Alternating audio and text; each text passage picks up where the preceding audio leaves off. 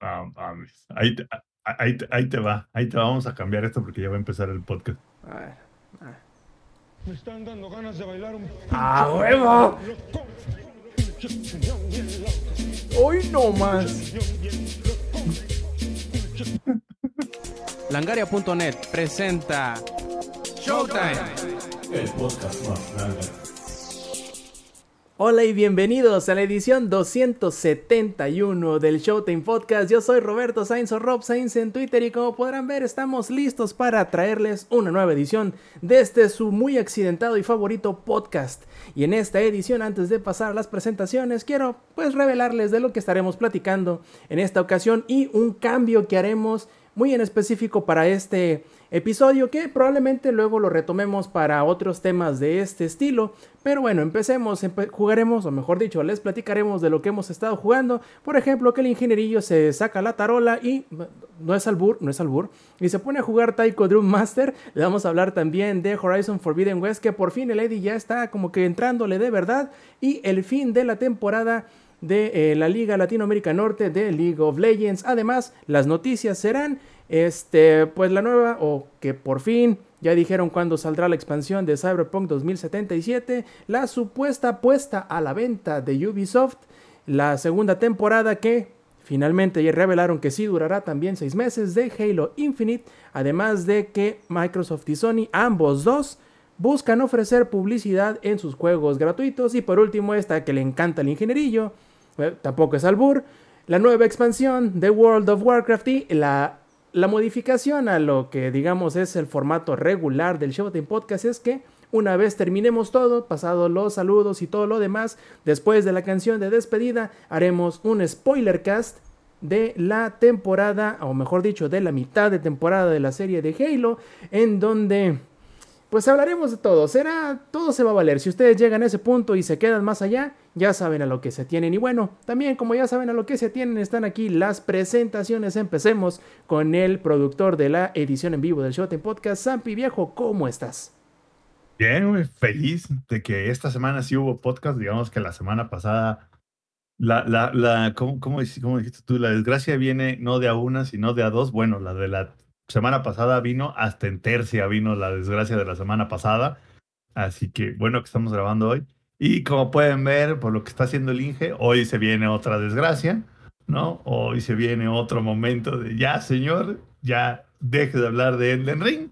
Pero bueno, ya veremos cómo se desenvuelve esto hoy. Y bueno, ya que nos eh, comentas que el ingenierillo por fin lo tenemos de nuevo con imagen viva. Ingenierillo viejo, ¿cómo estás? Bien, mira, aquí muy contento de estar aquí al pendiente y con mi vaso de Frozen, O sea, este vaso yo lo conseguí gracias a muchos coleccionistas, Muy, muy dedicados en el tema, cabrón, en Walmart. Este, eh, digo, no, no era de que le gustara a mi hija y que lo vio un día y dijo, ay, papá, cómprame. No, no, no. Yo lo conseguí, güey, gracias a los coleccionistas que dijeron, este es un objeto preciado, es un objeto que tú puedes tener por 500 quintillones de pesos. Entonces yo dije, bueno, voy a usar aquí mi, mi este, fondo de retiro para poder obtener estos vasos tan preciados. Muchas gracias a todos por estar aquí al pendiente de Showtime Podcast y siempre seguir nuestras decisiones, aunque no siempre sean las mejores, y estar listos para lo que viene en este programa que va a estar muy bueno.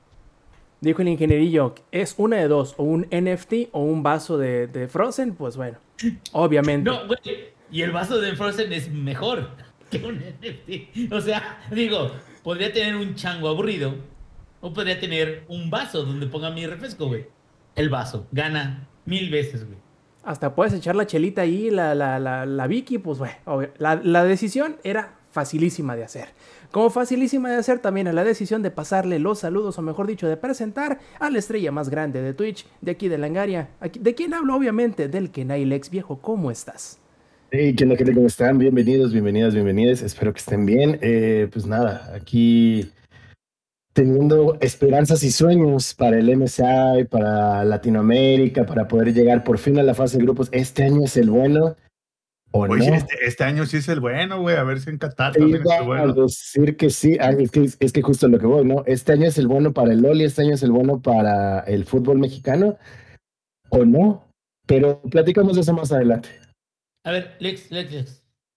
En LOL tenemos la maldición que tenemos en el fútbol mexicano, güey.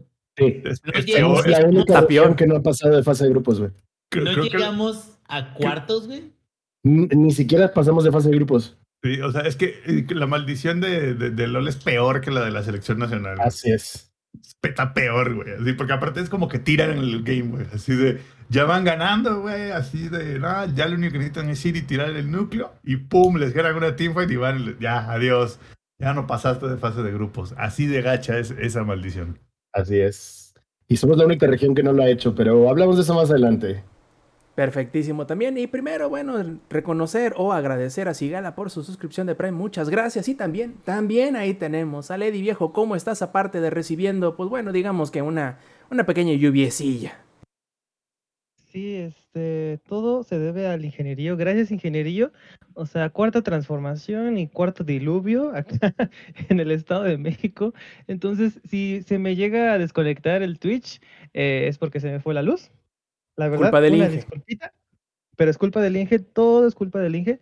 Este, estos días. Eh, pues muy feliz, este, ya puedo jugar muchísimo más Horizon Zero Dawn, ah, perdón, Forbidden West, como yo siempre quise, y al ratito les platico qué hubo, qué onda, qué hongo. ¿Y tú cómo andas, Robcito? La verdad, muy bien. Sobre todo contento de que todavía no me cae el 20. Ya mañana no me presento a trabajar, estoy de vacaciones. No, no, no me corrieron, no me corrieron. Antes que nada, estoy de vacaciones. Este, y pues ya veremos cómo. ¿Cuántos días? ¿Cuántos días? Hombre, poquitos, nomás tres semanas y un día. ¡Ah, la verga! No, y es el periodo corto, o sea, todavía hay otro más. Deja, deja, deja esto, Rob. Yo, fíjate, yo tengo como dos meses ¿De vacaciones? No, no, dos Ah. meses planeando solicitar vacaciones y voy a tener días libres jueves, viernes y lunes, güey. Y ya me siento mal, cabrón. Ya me siento como... Ah, no, sientes pero- culpable, ¿no? Pero el Rob, los- pero el Rob, el Rob trabaja No. en gobierno, güey. y Entonces se la el- el- discute. Y se la entonces- discute, güey, también. Exacto, justo, tú como Es tú, más- pinche huevón. Es más, yo soy de los, de los débiles de corazón que si les mandan un mensaje en vacaciones, yo les digo, a ver, ¿qué pasó? Y Rob Mm. Sainz, es bien sabido que Rob Sainz no contesta en vacaciones, cabrón. Ojalá No, fuera son verdad. Vacaciones, cabrón. Yo lo llevo más lejos, güey. No tiene ni No mi celular. No te hace caso en vacaciones. Rob Sainz te ignora, güey, en vacaciones, tal cual, cabrón. No, pues qué bueno, Rob, que ya mero ya llega eso. ¿no? Sí, sí, sí, pero bueno, eso es tema de otro podcast. Mientras pasemos, bueno, antes de pasar al tema principal, les recuerdo a todos los que nos estén disfrutando las versiones pregrabadas en audio o en video, que se echen la vuelta a la grabación en vivo del Showtime Podcast los domingos a las 7 y media de la noche, horario de la CDMX, a través de twitch.tv diagonal langaria. Además, si quieren hacernos llegar sus preguntas, sus comentarios o cualquier tipo de, de interacción con nosotros, pueden encontrar todos nuestros enlaces a nuestras redes sociales en langaria.net diagonal enlaces. A ver, Eddie, tú que tienes tantas ganas de platicar de Horizon Zero Dawn, cuéntanos, viejo, cómo te es. No, no es cierto, Zero Dawn, no. Forbidden West, mira, caímos en el mismo hoyo. Pero Sí, bueno, ya eso ves. pasa. Ay, lo siento, sí, el, el- el nombre siempre se me ha quedado demasiado. Esa, fue- esa fue mi culpa por sacar ese. Pero, pero es muy lo mismo, ¿no? Es muy lo mismo, o sea, realmente más, más quest, más, más animalillos, pero es muy lo mismo, ¿no? O sea, sí, pero no. Sí, pero no, o sea, por ejemplo, yo que jugué ah, Zero Dawn el año pasado y lo volví a jugar por ahí de noviembre otra vez, pero ahora ya en el New Game Plus y... Volviste, Ah, ¿estás de volviste a jugar el original. Sí. Ajá, volví a jugar, porque de hecho, ahí te va. Yo compré el Play 5, me compré desde antes el, el, eh, el Zero Dawn, perdón, lo compré antes de tener el Play 5, porque lo, encontré en 250 pesos, y fue de los primeros juegos que, que, que jugué. Después lo dejé un rato y lo volví a jugar en el New Game Plus por allá de noviembre. Y ahorita que, lo, que estoy jugando este, Forbidden West, la verdad se siente muy diferente. O sea, es muy familiar todo, la verdad. Pero sí es como que volver A aprender ver. un poquito más Diferen- todo. Diferente en que, no mames, o sea, es lo mismo, güey, o sea, es Eloy, son los pinches monos, esos monstruos. El- ¿En Mira, qué es lo diferente, bien, Eloy, Eloy. Primero que nada, no me dejará mentir, Rob, este, el combate cuerpo a cuerpo, que era de las cosas más monótonas. Madre santa, sí se va a caer el pinche cielo, ingenierillo, gracias. Este, perdonen. El combate cuerpo a cuerpo se me hace de las cosas que mejor hicieron eh, a comparación del eh, Zero Dawn. En el otro se, estaba bien clunky, te peleabas contra un humano y eran las cosas más este ah, tediosas, la verdad, y sin sentido. Y ahorita ya hay combos, eh, ya no te sientes tan, mm, ¿cómo por así decirlo? O sea, sí le puedes poner un poquito más de creatividad a la forma de, de vencer a los, a los, los humanos. Porque, por ejemplo, a los robots, eh, lo- dependiendo su debilidad o cómo quieras, o cómo es tu approach, sea con trampas, este, inmovilizándolos, eh, puedas atacar. Pero con los humanos, pues, se siente muy diferente, a mi punto de vista. No sé tú, Rob, ¿cómo lo sentiste? Sí, de hecho, le, le dieron mucho. No mucho, le dieron más enfoque o le dieron más forma de que te sintieras tanque, al menos en relación de, de pelear cuerpo a cuerpo, porque aunque sí podías hacerlo en el primero, yo creo que te sentías muy desprotegido porque cualquier golpecito te mandaba a volar. Entonces, el hecho de que le hayan puesto un poquito más de combos y que además, por ejemplo, no sé, Eddie, si utilices lo de la explosión. Ah, no me acuerdo cómo se llama. Eh, a medida que haces el, el combo, eh, se te carga la, la, la lanza. Entonces, cuando haces un golpe fuerte y ya con la lanza cargada, en alguna parte del cuerpo de la armadura de tu enemigo, se queda brillando de color. Entonces, si en ese momento tú sacas el arco y apuntas, entra en modo bala. Y si le pegas específicamente en la parte que está brillando, explota y no nada más le hace daño a él, sino los que están en, en corto. Entonces, te permite. eh, primero, si te gusta separarte del enemigo, te permite más fácilmente crear espacio. Porque en el primero, si se te acerca un enemigo, pues bueno, córrele, güey, porque si no, te va a agarrar chingazos de en corto. Entonces, eh, hicieron que a las personas que, además de, porque sí, obviamente hay gente que solamente le gusta tirar eh, con el arco desde lejos, pero si además de tirar con el arco desde lejos te gusta meterte más del cuerpo a cuerpo, en Forbidden West te dan un montón de herramientas que te permiten este, resolver los encuentros de esa manera. Y se me hace bien chido eso, la verdad, porque le hacía mucha falta el primero. Y también, eh, hablando de los enemigos, eh, porque normalmente todo se resolvía headshot, headshot, headshot, that's it, para los que no querían enfrentarse cuerpo a cuerpo. Pero ahora ya los enemigos, hay diferentes clases o hay diferentes tipos de, pues de tribus que sus, su, bueno, su, su equipo es diferente. Y no, de un he- headshot no los vas a matar porque tienen armadura. Entonces, ese disparo que habla Rob, que una parte del cuerpo empieza a brillar, cuando le disparas, ayuda muchísimo a reventarle toda la armadura del, del enemigo. Y más cuando es un tanque, o sea, cu- cuando es un enemigo pues de los pesados, sirve muchísimo más porque le revientas la armadura y ya puedes este A ver, a ver, a ver. eh, matarlo más rápido. A ver, a ver, a ver, a ver. A ver, Digo, ya sé, ya sé. A ver, es que. bueno, ya, bye. Oye, Eddie, ¿no- nos dice aquí el ladito en el, en el chat. "Ah, Espérate, espérate. Ahora te espera. Ya diste la, la, la, la palabra, Inge, ahora te esperas. Dice el ladito acá en el chat y es algo bastante este, importante recalcar porque no sé qué tanto ahondamos ese tema cuando platicamos de este juego anteriormente. Dice, también el hecho de que puedes nadar y sumergirte, eso es algo que no se podía hacer en el primer juego. Incluso lo de la escalada tampoco era tan ah, general, por decirlo. O sea, solamente había ciertas partes donde podías escalar y muchas partes que al ojo pareciese lógico que pudieras escalar, no era posible hacerlo. Ya en este nuevo, en el Forbidden West, tanto puedes nadar como hay además, eh, hay secciones bajo el agua incluso en donde cuando ya tienes el, el- el accesorio del respirador, que sería como para poder estar de manera ilimitada, de tiempo ilimitado bajo el agua, puedes explorar ciertas partes que no eran este, accesibles anteriormente. Y también, eh, aunque sigue siendo el hecho de que no todo lo que ves es escalable, ya una grandísima mayoría de lo que puedes ver se puede escalar. Prácticamente del 70-80% Todo. de todas las paredes que veas se pueden escalar. Y más que nada, em, ¿cómo decirlo? Pues lo obvio que puedes escalar, o sea, los puntos de interés, porque e- eso es otra cosa. Eh, si tienes que ir a algún lado, eh, obviamente aprietas el botón de scan, ya sea para encontrar recursos o otra cosa. También se te va a marcar en las paredes o en los edificios eh, de color amarillo donde, te, donde puedes escalar. En cambio, en el, en el Zero Dawn, era como en. ¿Qué juego? Como Call of Duty Vanguard, que para escalar era obvio que eran los ladrillos sobresaliendo de los, de los muros del- de los este, edificios, ¿no?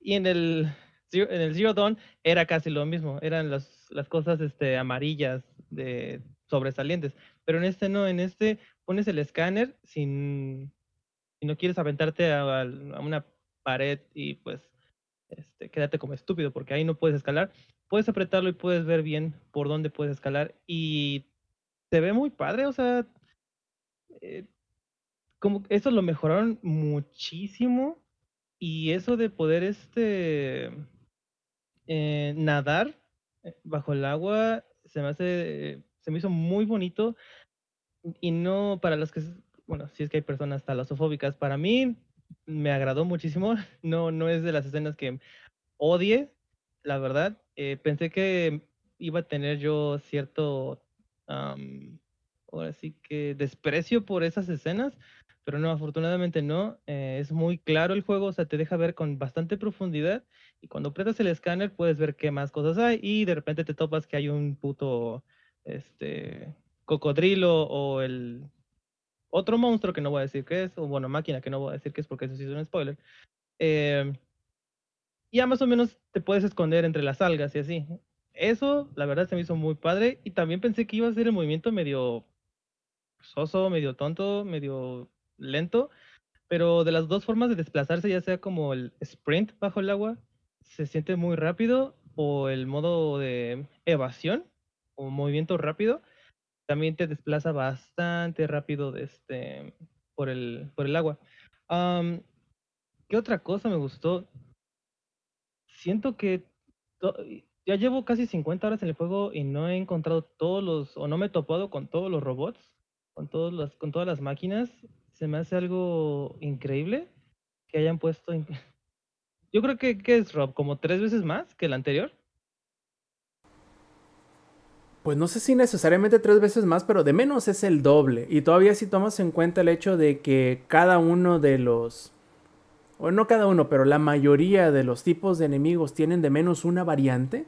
Entonces es un chingo de enemigos porque hay uno de hielo, o hay uno de fuego, o hay uno venenoso, etc. Entonces, este, le da un montón de variedad porque en el primer juego, si te aprendías la debilidad que algunos podrían decir incluso es hasta una ventaja, ¿no? Pero si te aprendías qué habilidad tenía cierto enemigo, este, con solo verlo sabías a qué arma cambiarte. Esta vez creo que hace un tanto más valioso el hecho de que puedas eh, escanear a los enemigos para que revises, porque incluso hay enemigos que tienen más de una... Tienen más de una batería, ¿no? Que, que las baterías son las que hacen las explosiones. eh, dependiendo del elemento que le puedas golpear, hay algunos que tienen dos o tres elementos en, eh, no te voy a decir que combinados, sino que tienen baterías de diferentes elementos y, y siempre es útil el tenerlos en mente para poder no solo hacerles un montón de daño, sino hacer a- a daño de área. Y, y deja, o sea, y eso es, esa habilidad es muy valiosa, el, el hecho de escanear o, por ejemplo, que te estás acercando a su área y si es de noche, pues alcanza a ver su, sus flashes azules, ¿no? Porque sabes que hay, que hay este, máquinas. Y te empiezas a acercar, los escaneas y ya, ¿no? Pero también hay máquinas que te, que te inhabilitan tu, tu escáner. ¿Cómo se llama el escáner? Se me olvidó. Foco. Focus, ajá. El focus, te, inhabilitan el focus. Y yo que sí, este, lamentablemente dependo mucho de eso, sí sentí como de hijo de tu puta madre. Y aparte, no, no se te, este, no es por 10 segundos, ¿no? O sea, la máquina te inhabilita el focus por casi de 30 a 40 segundos. Y en una pelea es, es, es, este, infinito. Se siente que no acaba esa madre. La dificultad contra las máquinas, híjole. Sí, al principio sí me sentía este muriendo y muriendo y muriendo. Es bueno tener eh, arcos o armas de diferentes eh, daños. Creo que en, es- en este juego sí la sufrí más. O sí la estoy. Bueno, sí la sufrí más porque ahorita ya no. Este, a comparación del pasado. Siento que hicieron algo muy bueno con eso de poderle hacerle upgrade a las, a las armas. Te da más chance de explorar todo el mapa para ir a, ya sea, pues recabar, eh, bueno, recabar, am, recuperar recursos, por así decirlo. Am, la verdad queda muy bueno y creo que ahora el, la cantidad de armas que puedes equiparte incrementó, ¿o no, Rob? Creo que sí son por dos, ¿no? Sí, porque eran cuatro en el original y en este son ocho, si no me falla la memoria. Y de este. La verdad que sí te van a hacer falta armas, porque de repente sí te avientan encuentros en los que algunos enemigos son este, más fácilmente despachados con cierto tipo de arma. Entonces tienes que estarle, digamos, eh, malavariando entre los diferentes tipos. Que además también no es que solamente te hayan puesto más slots en, el, en la rueda de acceso rápido, sino que también hay más tipos de armas. Hay como tres o cuatro armas diferentes que, que se agregan en, en la secuela y además creo que de al menos de los armas que ya conocíamos, de menos hay una variante diferente o tiene un elemento diferente o hay un tipo de, de munición diferente que, que, que, hace que mientras que al mismo tiempo se sienten similares a lo que ya estabas acostumbrado al juego original, le dan cierto girillo a lo mejor inesperado o que le hacía falta a la funcionalidad original en el juego eh, de en el Forbidden West, digo en el Zero Dawn. Y, y también este, a mí me gustaron muchísimo las armas nuevas, por ejemplo, ese, el lanzadiscos, que después de recuperarlo, o sea, literal, jugar a recuperar el disco tres veces, ya empieza a brillar diferente y ya puedes hacerle una mega explosión. Me gustó muchísimo esa, esa parte. Y también algo que, y eso fue por ti, que lo empecé a usar muchísimo más, las habilidades de estamina o la barrita naranja, que te permite pues causarle más daño al, al monstruo o en este caso como que desbloquear su segunda habilidad de ciertas armas. Por ejemplo, la ametralladora o no sé cómo está en, en español, este, que puedes sacar un super disparo o literal convertirlo en una escopeta o en una ametralladora y, este, sacarle todas las balas de un solo, eh, o sea, sin, sin tener que recargar. La verdad me ha servido bastante cuando es uno contra uno, obviamente, porque luego hay unas habilidades que sí, este, bueno, perdón, unas habilidades que si te llegan entre más monstruos, la verdad no se puede. Sí está muy chido. Um, ¿Qué otras cosas? ¿Qué otras cosas? La historia, no mames, las, historias de las secundarias, ¿qué pedo? ¿Y sabes qué es lo más bonito? Que hubo una, una misión que literal dije, ah, no se va a poner tan feo. Y de repente me sale un este un Thunderjaw. Y dije, ah, ¿qué podría ser peor que un Thunderjaw? Ah, más un este Songbird. No, ¿sí se llama Songbird? ¿O cómo se llama? Thunderbird. Songbird. Thunderbird. ¿Sí es Thunderbird? No, ese no es de los.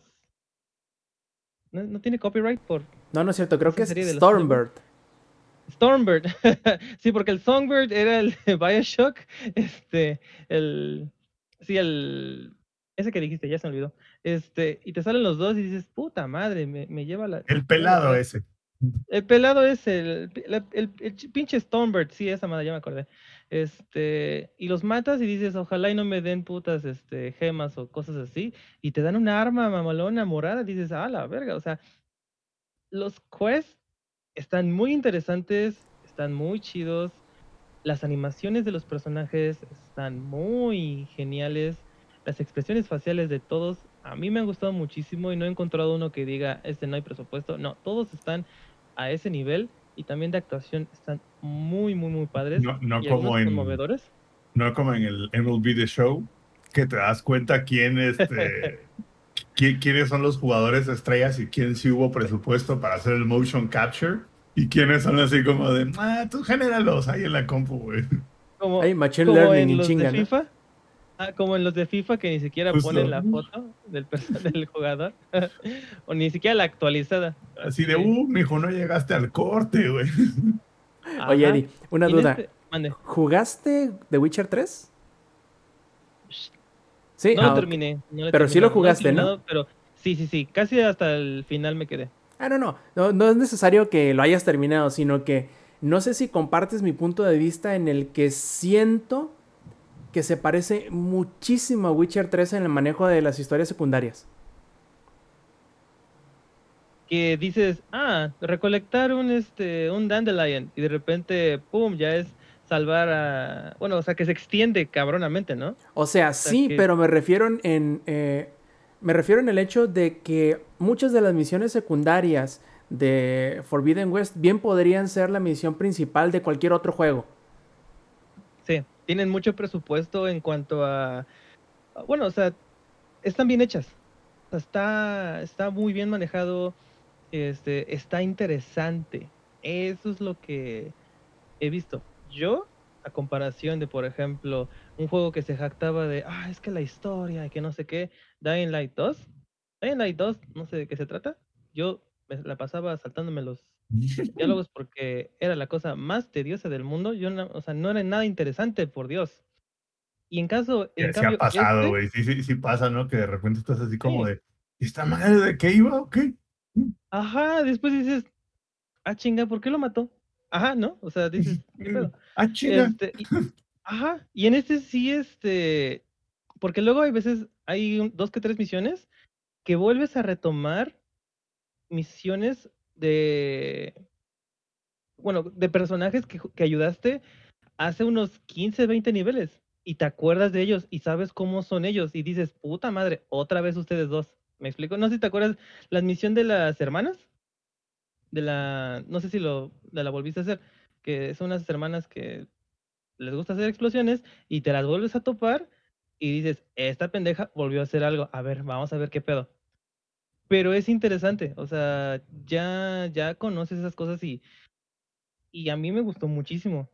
O sea, eh, yo estoy ya haciendo todas las misiones, todos los side quests, antes de llegar a la, la siguiente misión principal, que no sé si es la última, I don't know. No, no, te, te faltan todavía, ¿eh? Te falta bastante. Bueno, bastante entre siento. comillas, ¿no? Si haces solamente las misiones principales porque te van a salir varias secundarias, yo creo que estás como unas entre 10 y 12 horas de terminar.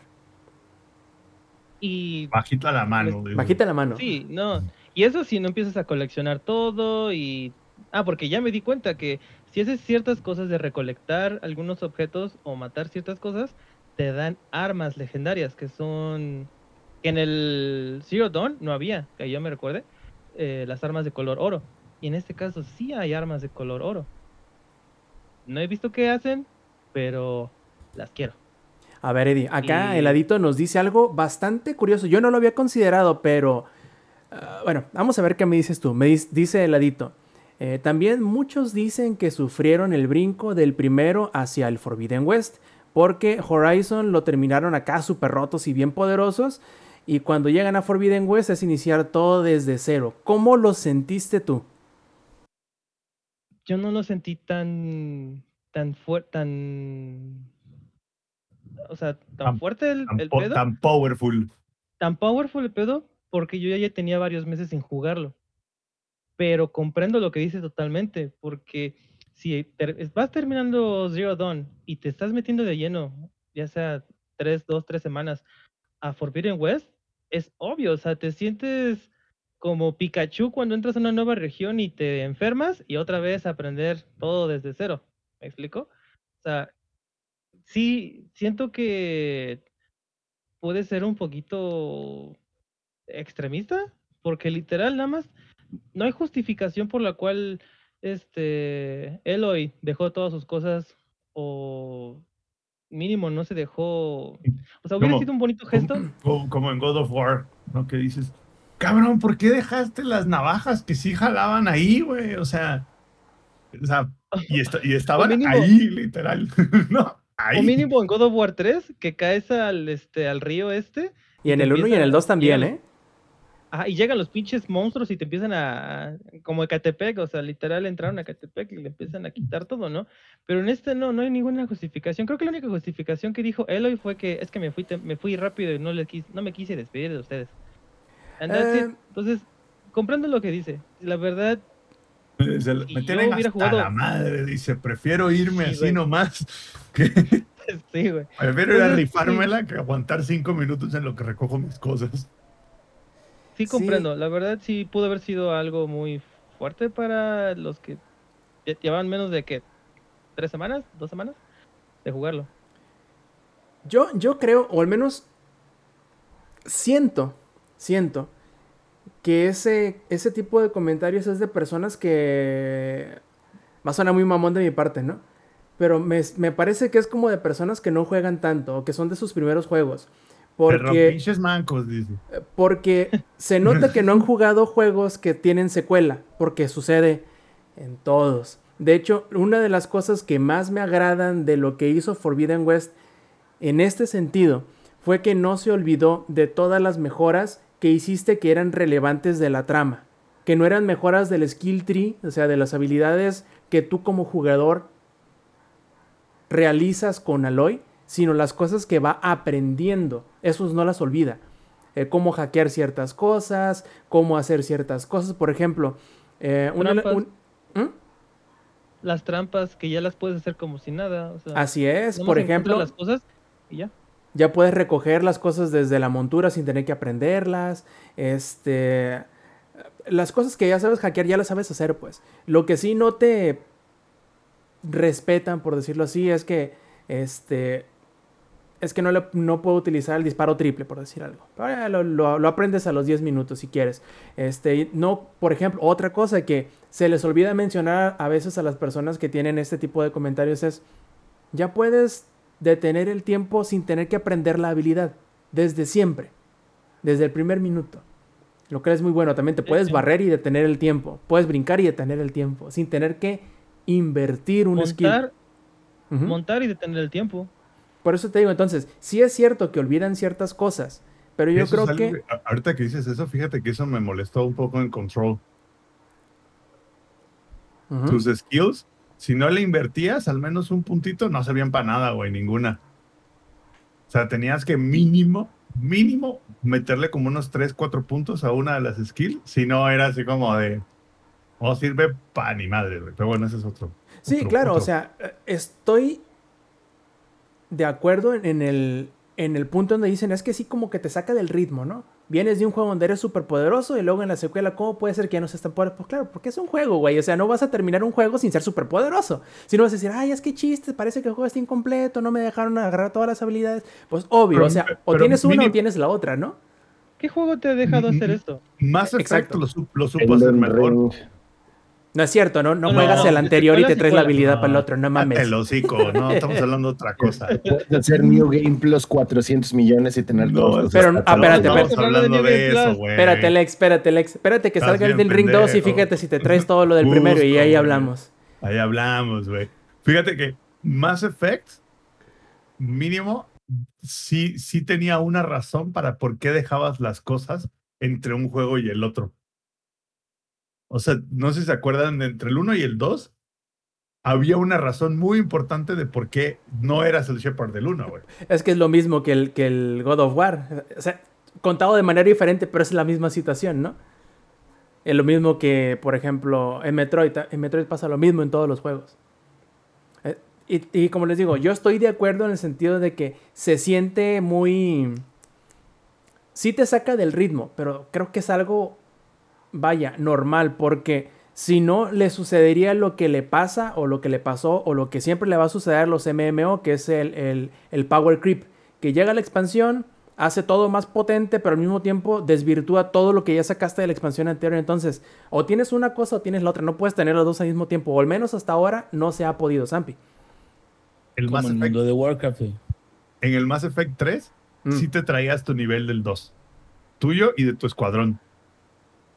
De eso no me acuerdo, pero no te lo voy a renegar porque no, me acuerdo. No, yo lo acabo de buscar porque yo me, me acuerdo que entre uno de los dos, de entre uno de los dos Mass Effects, sí te ibas como que con lo que habías jugado en el anterior, empezabas Sí, este. pero era- Todo se escalaba, pero Sí, pero era la experiencia. es- es- y es pregunta porque no tengo la certeza. ¿Era la experiencia o eran las decisiones, güey? Porque yo Las sé que dos Mass cosas. Effect, toda, Sí, toda la, lo que habías decidido en el 1, en el 2, se pasa, pues. Pero, o sea, realmente empezabas de un nivel más avanzado en el 3, nunca me tocó. Y creo que es, creo que es, y no es en contra tuya, creo que es porque yo el 3 tal cual dije, a la verga, o sea, vamos a empezar a partir de aquí no, sí. y vamos a darle, güey. tra- te traías tu nivel del 2, que podías, o sea, si tú tenías un personaje nivel 59 en el 2 y te lo traías al 3 el personaje porque era opcional, empezabas el 3 con, lo, con el, eh, al nivel 59 y tu skill, tu skill set abierto, o sea, te daban los puntos porque no era exactamente el mismo skill tree, era diferente, pero lo que hacían es que te daban los puntos, era así como, acá están todos los puntos, mételos, pero lo puedes meter desde el minuto uno. Se traían las decisiones del anterior y también se traía el tema de tu squad, cómo habías leveleado tu squad. También se traía cuál era el personaje que habías leveleado más del, del, del 2 al 3. Y del 1 al 2, ahí fue donde dijeron, no, porque ahora eres Shepard este, robótico, güey. Sí, más porque creo que fue brinco generacional, ¿no? Y si de por sí ahorita seguimos batallando con eso, imagínate el brinco del 360 al One, pues estuvo cabroncísimo. Sí, todo bien recio. Aún así, yo creo que, y Eddie no me dejará mentir en este aspecto, eh, con Forbidden West, el punto en donde ya comienzas a tener tu nivel más arriba del que te piden las misiones, no pasa tanto tiempo para que llegues a él. De hecho, lo que dijo Eddie hace ratito de que estoy buscando las misiones secundarias para hacerlas antes de avanzar en la historia principal es algo que yo creo que naturalmente te va a suceder mientras lo juegas y esto va a hacer al mismo tiempo que llegues con bastantes más niveles de los que te piden y en realidad si no le subes de dificultad el juego no va a ser necesariamente muy difícil. Va a ser complejo en el sentido de que si no te si no aprovechas las debilidades de los enemigos, si no aprovechas las este, fortalezas de, los, de las armas que tienes, se te va a complicar bastante. Pero a medida que te vayas adaptando y utilizando todas las herramientas que te pone el juego a disposición, va a ser yo creo que un, un nivel de reto bastante disfrutable. No va a llegar al nivel del reto de Elden Ring o Dark Souls si no le subes de dificultad, pero tampoco va a ser algo tan trivial como jugar Kirby. Así que tú vas, y de hecho, si no me falla la memoria, Eddie, recuérdame, creo que tiene un montón de opciones de accesibilidad en cuanto a la dificultad. Que si tú dices, no, es que los enemigos se me hace que tienen mucha vida o que le puedes bajar la vida. O al contrario, no, es que se me hace que me hacen mucho daño o que le puedes bajar el daño que te hacen y así.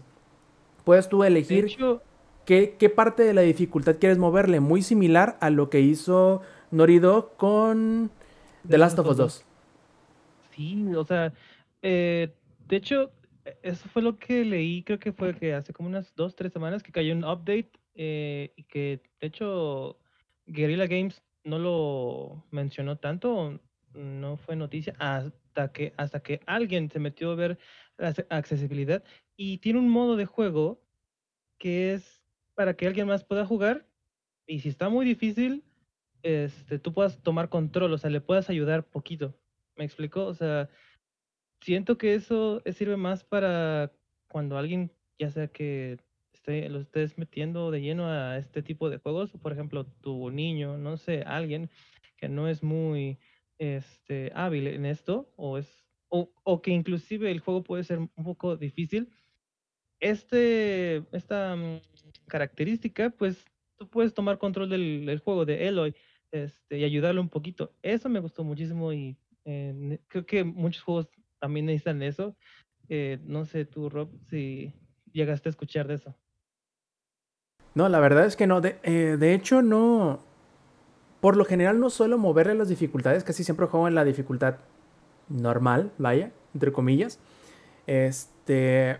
Pero siempre tener ese tipo de opciones es una ventaja porque le permites a las, a las personas que a lo mejor por miedo de que sea muy complicado el juego no puedan disfrutarlo y este, les permitan porque muy a pesar de que el juego sea muy disfrutable en el hecho de jugarlo, de cazar, de poner las trampas, de, de meterte en todos esos detalles, en toda la minucia de cómo es enfrentarte a los enemigos, yo creo que si le quitas eso y solamente ves las partes de la historia, también la disfrutas mucho. Y además, no es que le disfrutes mucho, sino que es un montón.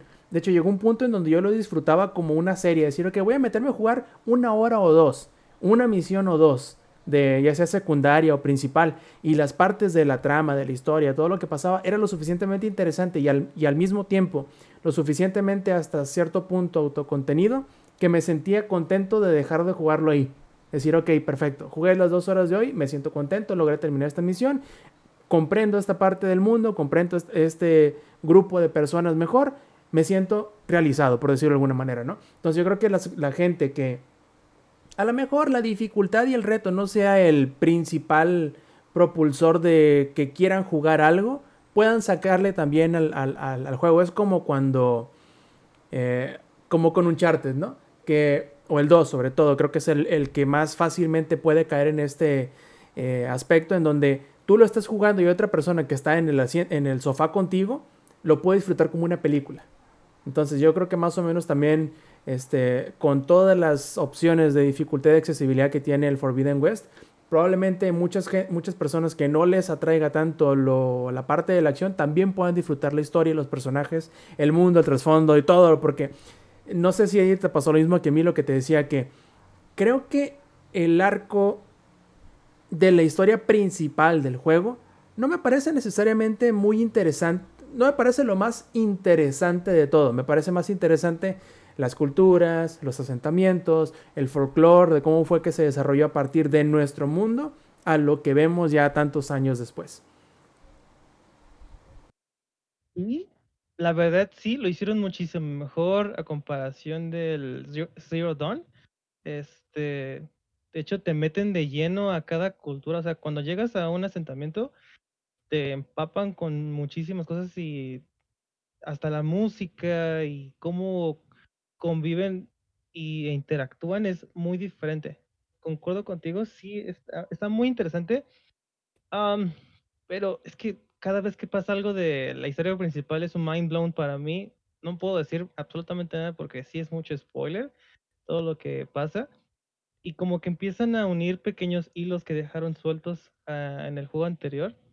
Y no sé, a mí eh, sí hago lo mismo que tú, o sea, bueno, después de casi 3, 4 horas, porque en verdad no puedo, pero llega hasta un momento que digo, ok, hasta aquí es suficiente para mí, creo que lo quiero disfrutar un poquito más este, en la siguiente. No es porque te satures o te estreses, porque a mí me ha gustado muchísimo eso de, por ejemplo, una sesión de mejorar mis armas ya sea ir a cazar así, y en la siguiente ya es ir directamente a misiones y ya con todo equipado. Entonces, no sé, el juego eh, se me hace muy bueno que tenga esos aspectos, o sea, que puedas dedicar, para, como yo lo juego, que una sesión así y una sesión de otra forma. Y de ambas formas lo, lo estoy disfrutando muchísimo y es de los que más he disfrutado en años, la verdad. Sí, a todas luces es un juegazo. Como, muchos dicen, lo único que le pasó, al igual que el primer juego del Horizon, a Forbidden West le tocó la mala suerte de salir el mismo año y el mismo mes que Kirby este, The Forgotten Land. Ah, ¿qué pensaban? ¿Que iba a decir Elden Ring? Pues no, no. No, sí cierto, Elden Ring. este, en fin, yo creo que luego a lo mejor ya que Eddie lo termine, volveremos a retocar así como que muy leve, a lo mejor un spoiler cast o algo así de la historia en general de Horizon Forbidden West. Pero creo que quedó bastante claro el hecho de que no nada más a mí, sino a Lady también le, le gustó y le ha estado gustando suficiente o bastante Horizon Forbidden West. En fin, ¿a dónde nos vamos ahora? Creo que, ingenierillo, saca la tambora viejo, cuéntanos cómo te ha ido con Taiko Drum Master.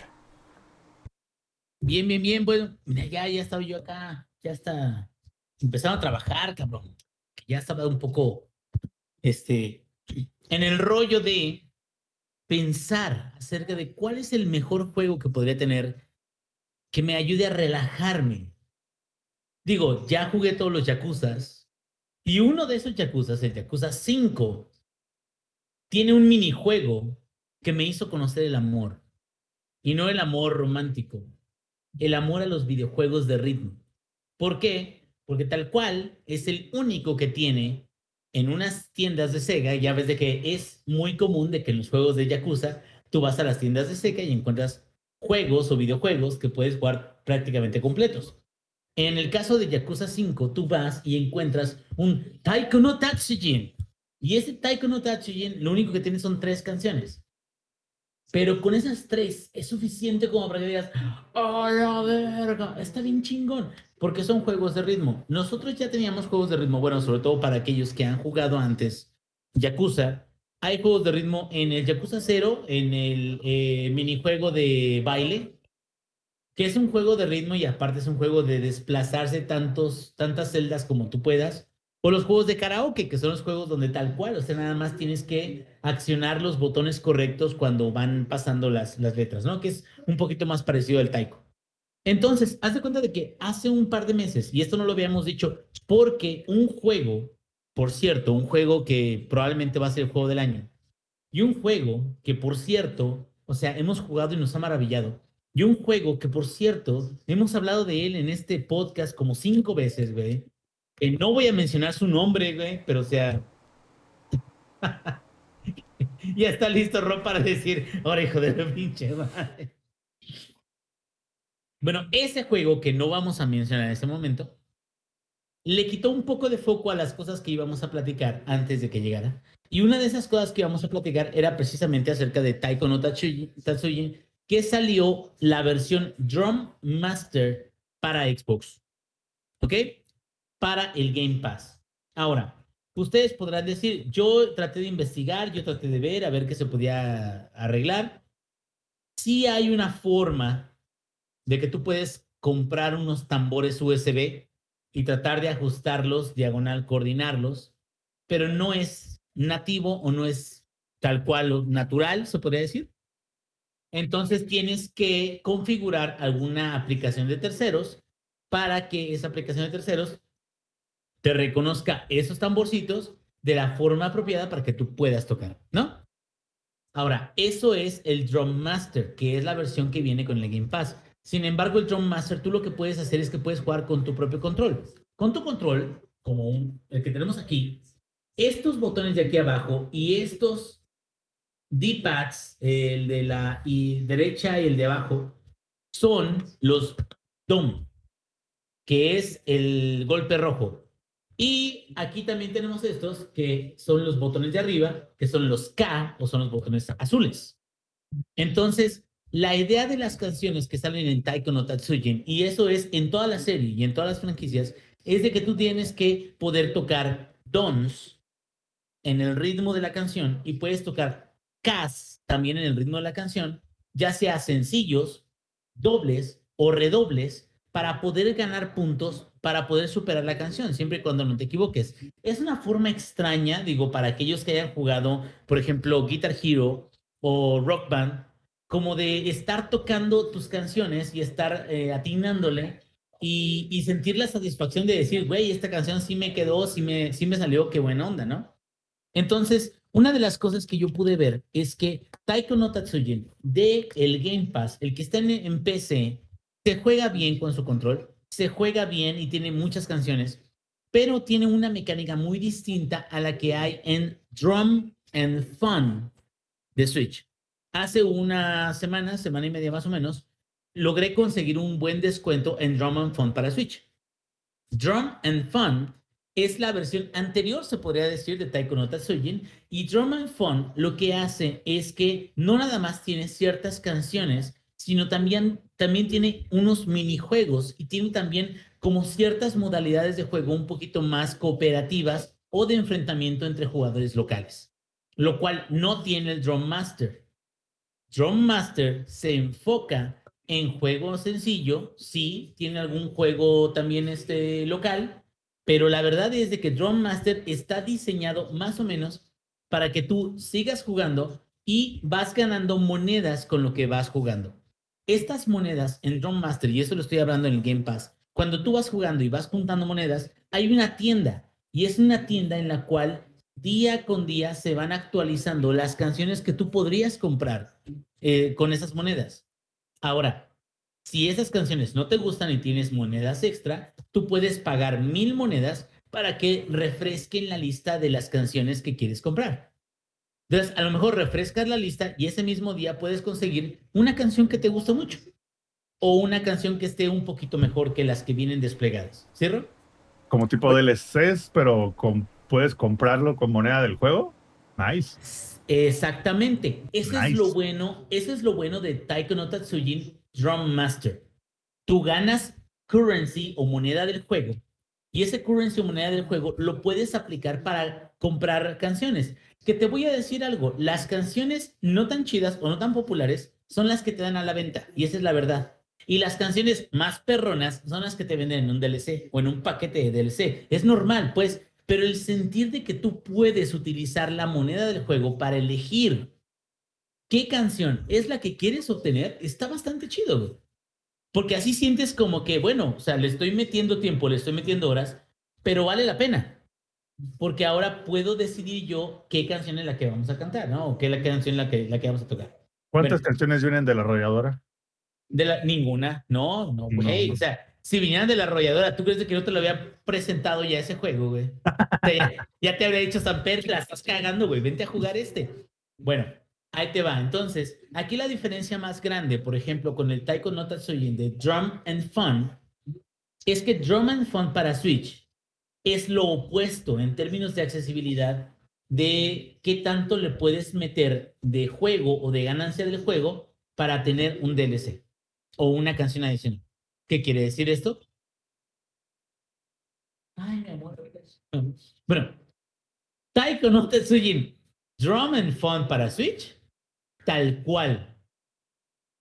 ¿Quieres una canción? Cómprala, perro. Cada canción está 80 pesos, perro. Y es más, ¿no la quieres? Vete a la verga. Dale verga. Switch, tal cual, Nintendo Switch te dice, vas a comprar por canción y cada canción cuesta 79 pesos. Las que están en medio oferta, que son las culeronas, están en 59. Y solo algunas están gratis, pero son por aniversario o eventos especiales. Pero fuera de eso, tú, por el hecho de jugar, sí puedes ganar canciones, pero no decides cuáles son. Es decir, cuando juegas el juego, Taiko no Tatsujin Drum and Fun, y sigues jugando una y otra vez, el juego te dice, acabas de desbloquear tal canción porque ya llevas 20 veces o 30 veces que has jugado el modo de jugador sencillo de Taiko no Tatsujin Drum and Fun. Chingón. Pero pues tú no eliges la canción. La canción puede estar chida o puede no estar chida. Punto. Y sin embargo, el resto de las canciones que puedes tener tienen que ser tal cual compradas.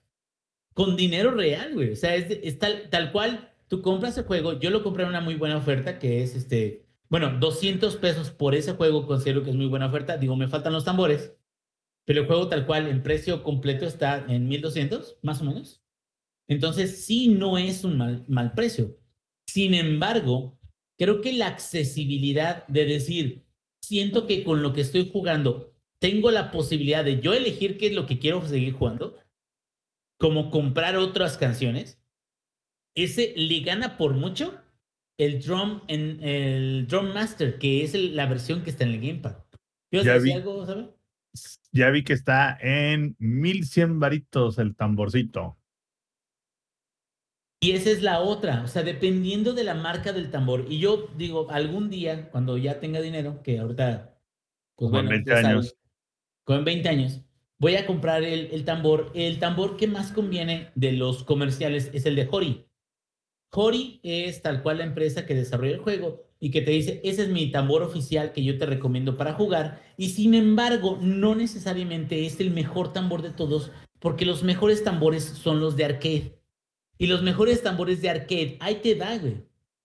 Un tambor de arcade que los venden en Japón y te los pueden mandar también, yo creo, internacional, no sé. No, no, le, Probablemente. no, le, no le he revisado porque la verdad no, no le llego. Pero salen en Ah. 350 dólares. sea, el de Hori está en 2400 varos el tamborcito, güey. El de Cory está en 100 dólares, 120 dólares. No, Y el, el, el de arcade, que ese de arcade no lo hace ni siquiera una empresa, una fábrica. güey. El de arcade lo hacen personas tal cual, o sea, manual. O sea, tal cual es, es un control que, que te lo hacen a mano para que tú puedas este, adecuarlo a, a- al videojuego. Lo cual, por un lado está chido, pero por otro lado te quedas, bueno, o sea, qué chingón, pero está muy caro, güey. O sea, 350 dólares es una, es una, Bueno, es una consola, güey. Sa- ¿Sabes, ¿Sabes qué juego tenía el, el third party control más caro de todos, güey? Rocksmith. Literal, la Ándale, única manera ándale. de jugar Ándale, ándale, exactamente. una guitarra, güey, full fledged. Entonces, Exactamente. la más pedorra, güey, sale como en tres, tres bolas, güey, pero una chida, como 10 Exacto. mil baros. Y la idea es esa. La idea es, bueno, no me voy a ir por todos los controles que sean los más profesionales, pero por ejemplo el de Hori sí te cuesta unos 2000 baros, ¿no? Bueno, ahora, ¿de qué forma puedo yo sacarle más jugo? El juego la verdad está muy chido porque si te juegan los, si te gustan los juegos de ritmo, como puede ser Guitar Hero y todo lo que quieras, porque Guitar Hero y Rock, Rock Band y todo lo que quieras son juegos de ritmo. Digan lo que quieran, o sea, son juegos de ritmo donde tú vas a elegir qué botón vas a presionar a la hora que te dice la pantalla. Y bueno, eso te va a dar a ti un resultado como de decir, ah, o sea, qué chingón, o sea, ya tocó la cancioncita, pero la verdad es de que son juegos de ritmo, no tiene nada de malo. Simplemente la gente que se diga, no, güey, es que realmente son juegos de música. No, no, no, güey, son juegos de ritmo porque pues tal cual no estás tocando música. Pero este en particular, este, tanto el, el Drum and Fun como el Drum Master, son juegos que tienen buenas rolas de inicio. Tengo que decir que la única que extrañé, bueno, hubo, hubo unas cuantas que extrañé del eh, Drum Master, porque Drum Master, y, y eso es algo muy importante, Drum Master, que es la versión de Taiko no Tatsujin que viene en, en el Game Pass, que por cierto, paréntesis, la primera semana, los primeros cuatro días no jaló. Y lo habíamos comentado, ¿no? Que, que primeros- simplemente no, no lanzaba, ¿no? El juego algo No así. jalaba. ¿Pero por qué no jalaba? Porque tenían, le configuraron el seguro para que si no se vinculaba tu cuenta, no jalara. Pero, güey, no lanzaba la pantalla donde te pregunta, la pantalla normal que te pregunta en cada juego de Xbox. Güey, ¿quieres usar esta cuenta para poder jugar? Órale, esa no la lanzaba. Entonces el juego tal cual tenía el segurito y decía, no, güey, ni verga, no vas a jugar. y tú así de, güey, pero soy yo, soy yo, mírame, aquí estoy en la cuenta. Ni madre. Bueno, ya mejoraron eso y arreglaron eso. El juego, te digo, tiene currency in-game para que tú puedas comprar más canciones. Tiene también DLCs. No tiene tantos DLCs hasta eso. Tiene, creo que unos de, de Ghibli y no creo que otros. Pero las canciones que vienen en el Drum Master están bastante buenas, güey. La verdad, están muy buenas. Tanto vienen varias secciones como de pop normal, viene anime, viene este de Namco, vienen este Vocaloid, que le llaman así. Vienen varias canciones y tú como que te dan te da gusto tocarlas. Ahora, aquí hay una gran diferencia, por ejemplo, en Drum Master y Drum and Fun. Drum Master no tiene minijuegos. Para algunas personas esto podría ser algo malo, porque entonces Drum Master es más para que tú lo juegues o para que juegues contra alguien en internet. Pero Drum Master no es como para que pases el rato. Ahora, Drum and Fun, que es la versión que está para el Switch, tiene minijuegos. Ahora, ahí te va a ser la otra, el downside de Drum and Fun. Algunos minijuegos de Drum and Fun no les entiendes ni vergas. O sea, tú empiezas a jugar el juego. ¿En japonés o qué? No, aparte de eso, o sea, tú sabes de que todos son juegos rítmicos. Uno de ellos es pa, pa, pa, y ya tú tienes que, tienes que darle el, el mismo este, ritmo a, a tu clicleo de, de botón. Y hay otros donde se supone que tienes que, por ejemplo, pescar. Y viene el pececito y viene en un cierto ritmo, y tú tienes que agarrar el ritmo de cuándo debes de pescar el pez, pero a veces no siempre el juego es explícito en cómo tienes que hacerlo. Entonces terminas por estar confuso y terminas por no saber cómo hacerle. Y la inteligencia artificial está cabrona, güey, porque esa no, no, te, no te espera. La inteligencia no es como la de Rocket League que te dice, ay, o sea, modo pendejón. Ah, ya estoy modo pendejón. No, güey, esta se queda, vete a la verga, yo sí voy a agarrar mis peces o yo voy a, yo voy a ganarte. Entonces, Modo Elden Ring activado. Exactamente, y el punto es este. Creo yo que los minijuegos de Drum and Fun están muy chidos, algunos están muy interesantes, pero sí son ligeramente, o no sé si, si se podría decir obtusos, o se podría decir como complicados o no tan amigables, como para que yo considere que son una ventaja muy, muy, muy, muy grande en comparación de Drum Master, que Drum Master es la versión que viene en el, Game Pass. Ahora, habiendo jugado los dos, si les interesa a cualquiera de ustedes este tipo de juegos de ritmo, entren al de Game Pass, cabrón. ¿Qué están esperando? Ya sé, Microsoft no nos está pagando ni vergas, pero ese juego lo instalan ahorita con su control de Xbox, pueden empezar a jugar, si les gusta, si les late, pueden seguir explorando este tipo de género. Y digo, ¿por qué? Porque tal cual yo creo que la versión, por ejemplo, de Switch, la de Drum and Fun, está chida, pero sí creo que para poder aprovecharla por completo, el adquirir los, los tamborcitos, pues cuesta un barro, cabrón. No es tan sencillo tampoco. Entonces, ¿cuál es la idea? La idea es, si le van a invertir, Drum and Fun vale la pena.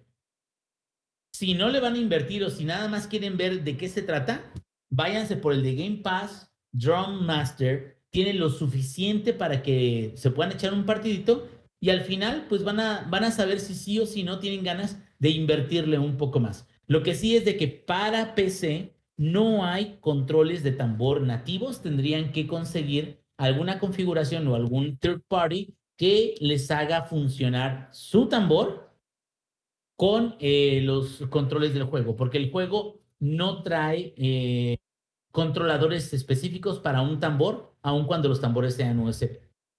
Y eso es todo de Taiko no Tatsui. Bueno, menos mal, digo. Este, digo, o sea, habría más. Digo, si quieres puedo platicar un poquito más. El otro día... no, no, ya fue suficiente ahorita. Lo que vamos a hacer es ponernos el traje hazmat este, cambiarle el filtro a los respiradores y ponernos bien trucha porque vamos a entrar a Toxicity Town y vamos a hablar un poquito de la LLA y cómo terminó la temporada de este año que bueno, ¿quién más puede platicarnos de todo esto sino Lex? A ver viejo, aviéntate. Pues nada, tenemos aquí el, la magia de la toxicidad, que es League of Legends, y termina la LLA, que es la, la, liga competitiva de League of Legends aquí en Latinoamérica. Y había favorito. Desde que inició, yo se los había dicho, Ace era uno de los favoritos para competir por la final. Y efectivamente llega a la final para ganarla en un 3, 3 a 2. Se fueron a 5 juegos contra, contra Rainbow Seven, que era ya este, uno de los equipos, espera, no, espera, creo que le estoy cagando. A ver, porque sí lo vi, ¿eh? o sea, sí lo vi. Que de hecho, igual cabe mencionar que quien ganara, quien ganara este, esta final era quien iba a, es, es mejor dicho, el equipo que va a participar para, para el MSI y para todo el tema del mundial, que es lo, lo, lo pesado. Fue contra Estral, perdón. Fue, contra Estral. Rainbow perdió en semifinales. La final fue de Ace contra Estral. Eh, fueron 3 a 2. Estuvo bastante reñido. Los juegos estuvieron muy buenos, honestamente.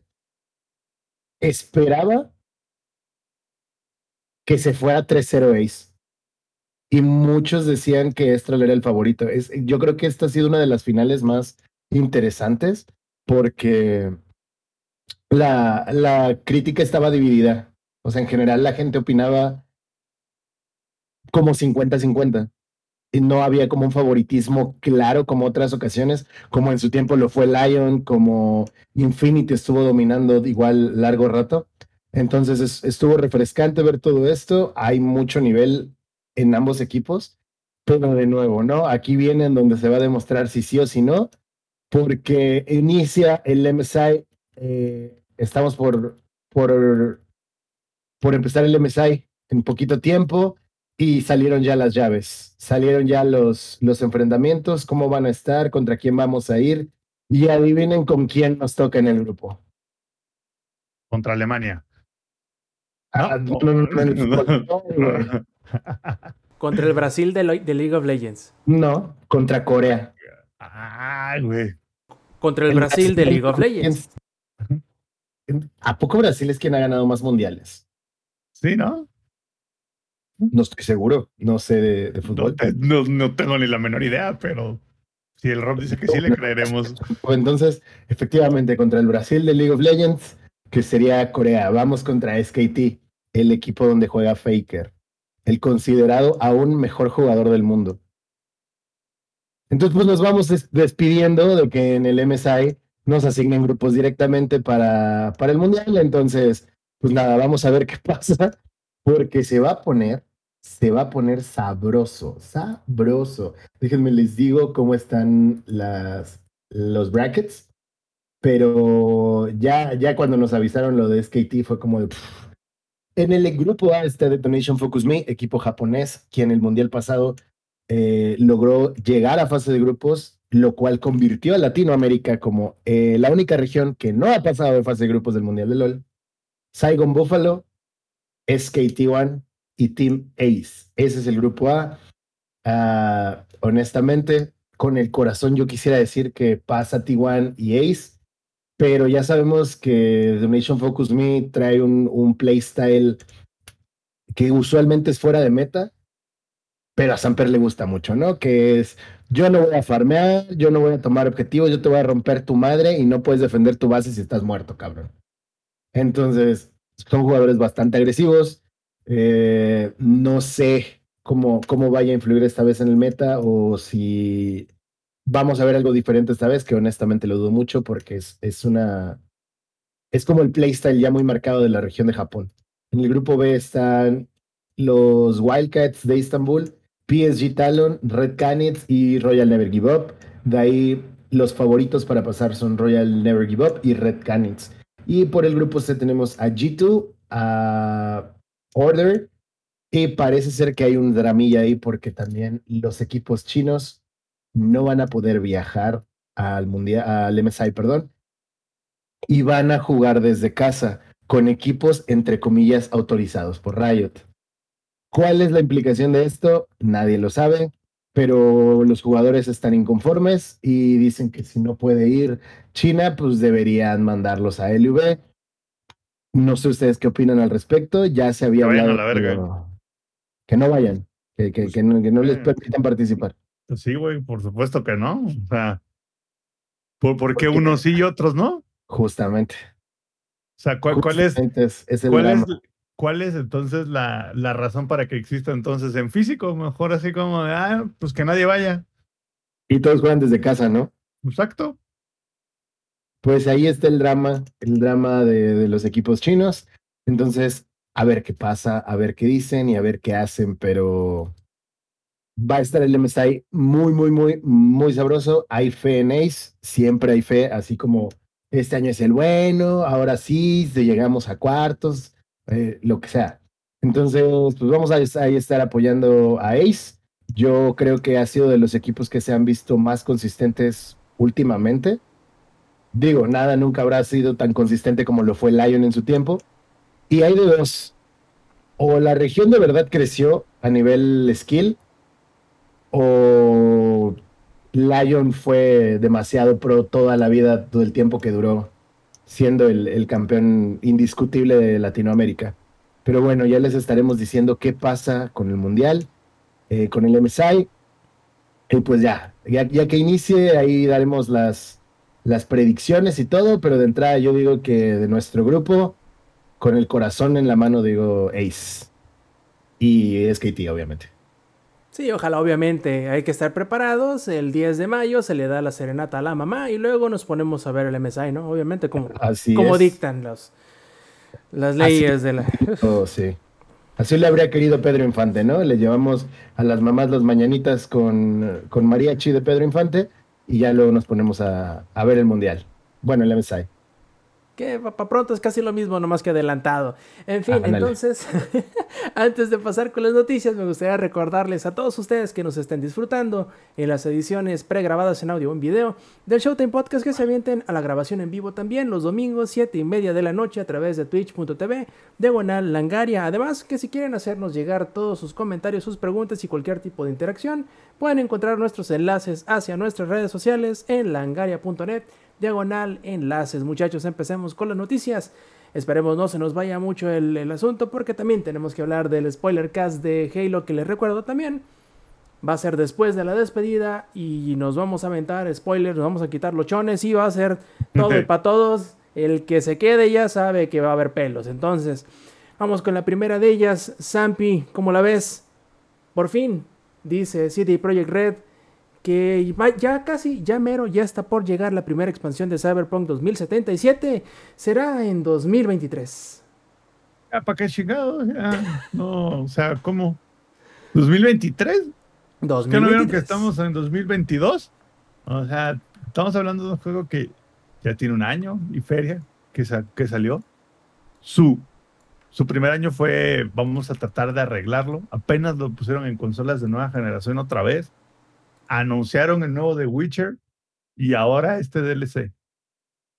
Yo creo, yo creo la neta que Cyberpunk 2077 tiene sus días contados y nada más están trabajando en el DLC porque prometieron que iba a haber DLCs, pero siento que va a ser así como de, "Eh, ya todo va a estar referido al nuevo The Witcher 3, todo va a estar referido al Unreal Engine 5, porque también ya dijeron, ni madres, ya no vamos a usar más el Red Engine, yo creo que ya se dieron cuenta que es un pedo, güey. Entonces dijeron, "Ay, más que chula del. Entonces dijeron, ¿sabes qué? Vámonos ya directo a trabajarle al The Witcher nuevo y no me sorprendería que el equipo técnico que está trabajando en Cyberpunk 2077 sea muy pequeño. Por eso el DLC va a salir hasta 2023 y por eso nunca veremos el modo multiplayer tampoco. ¿Sabes qué es lo, por un lado, triste para nosotros como consumidores, pero por el otro lado, como que feliz para CD Projekt Red? Es que, primero, se recuperó en cuanto a calificaciones. Segundo, ha vendido a lo pendejo, creo que lleva como treinta y tantos millones de, de copias vendidas. Y tercero, como siempre nos suele pasar, y lo digo en lo general, se nos olvida, cabrón, y nos ponemos a jugar y la gente no pone atención y se le va el pedo que, que estuvieron sufriendo a lo pendejo para, para jugarlo al principio. Y es un gran que- juego, güey. Sí, o sea, nosotros nos sacamos de pedo porque en aquel entonces, cuando había tantos problemas, creo que podías ver detrás de la cortina y decir, güey, lo que pudieron haber hecho, sobre todo cuando juegas la, sí, y siempre lo menciono, ¿no? Cuando juegas la, la submisión del, del gobernador de Night City. Creo que sí. eso es- no, mames. Creo que si es de eso eso, pudo haber sido hecho. otro juego.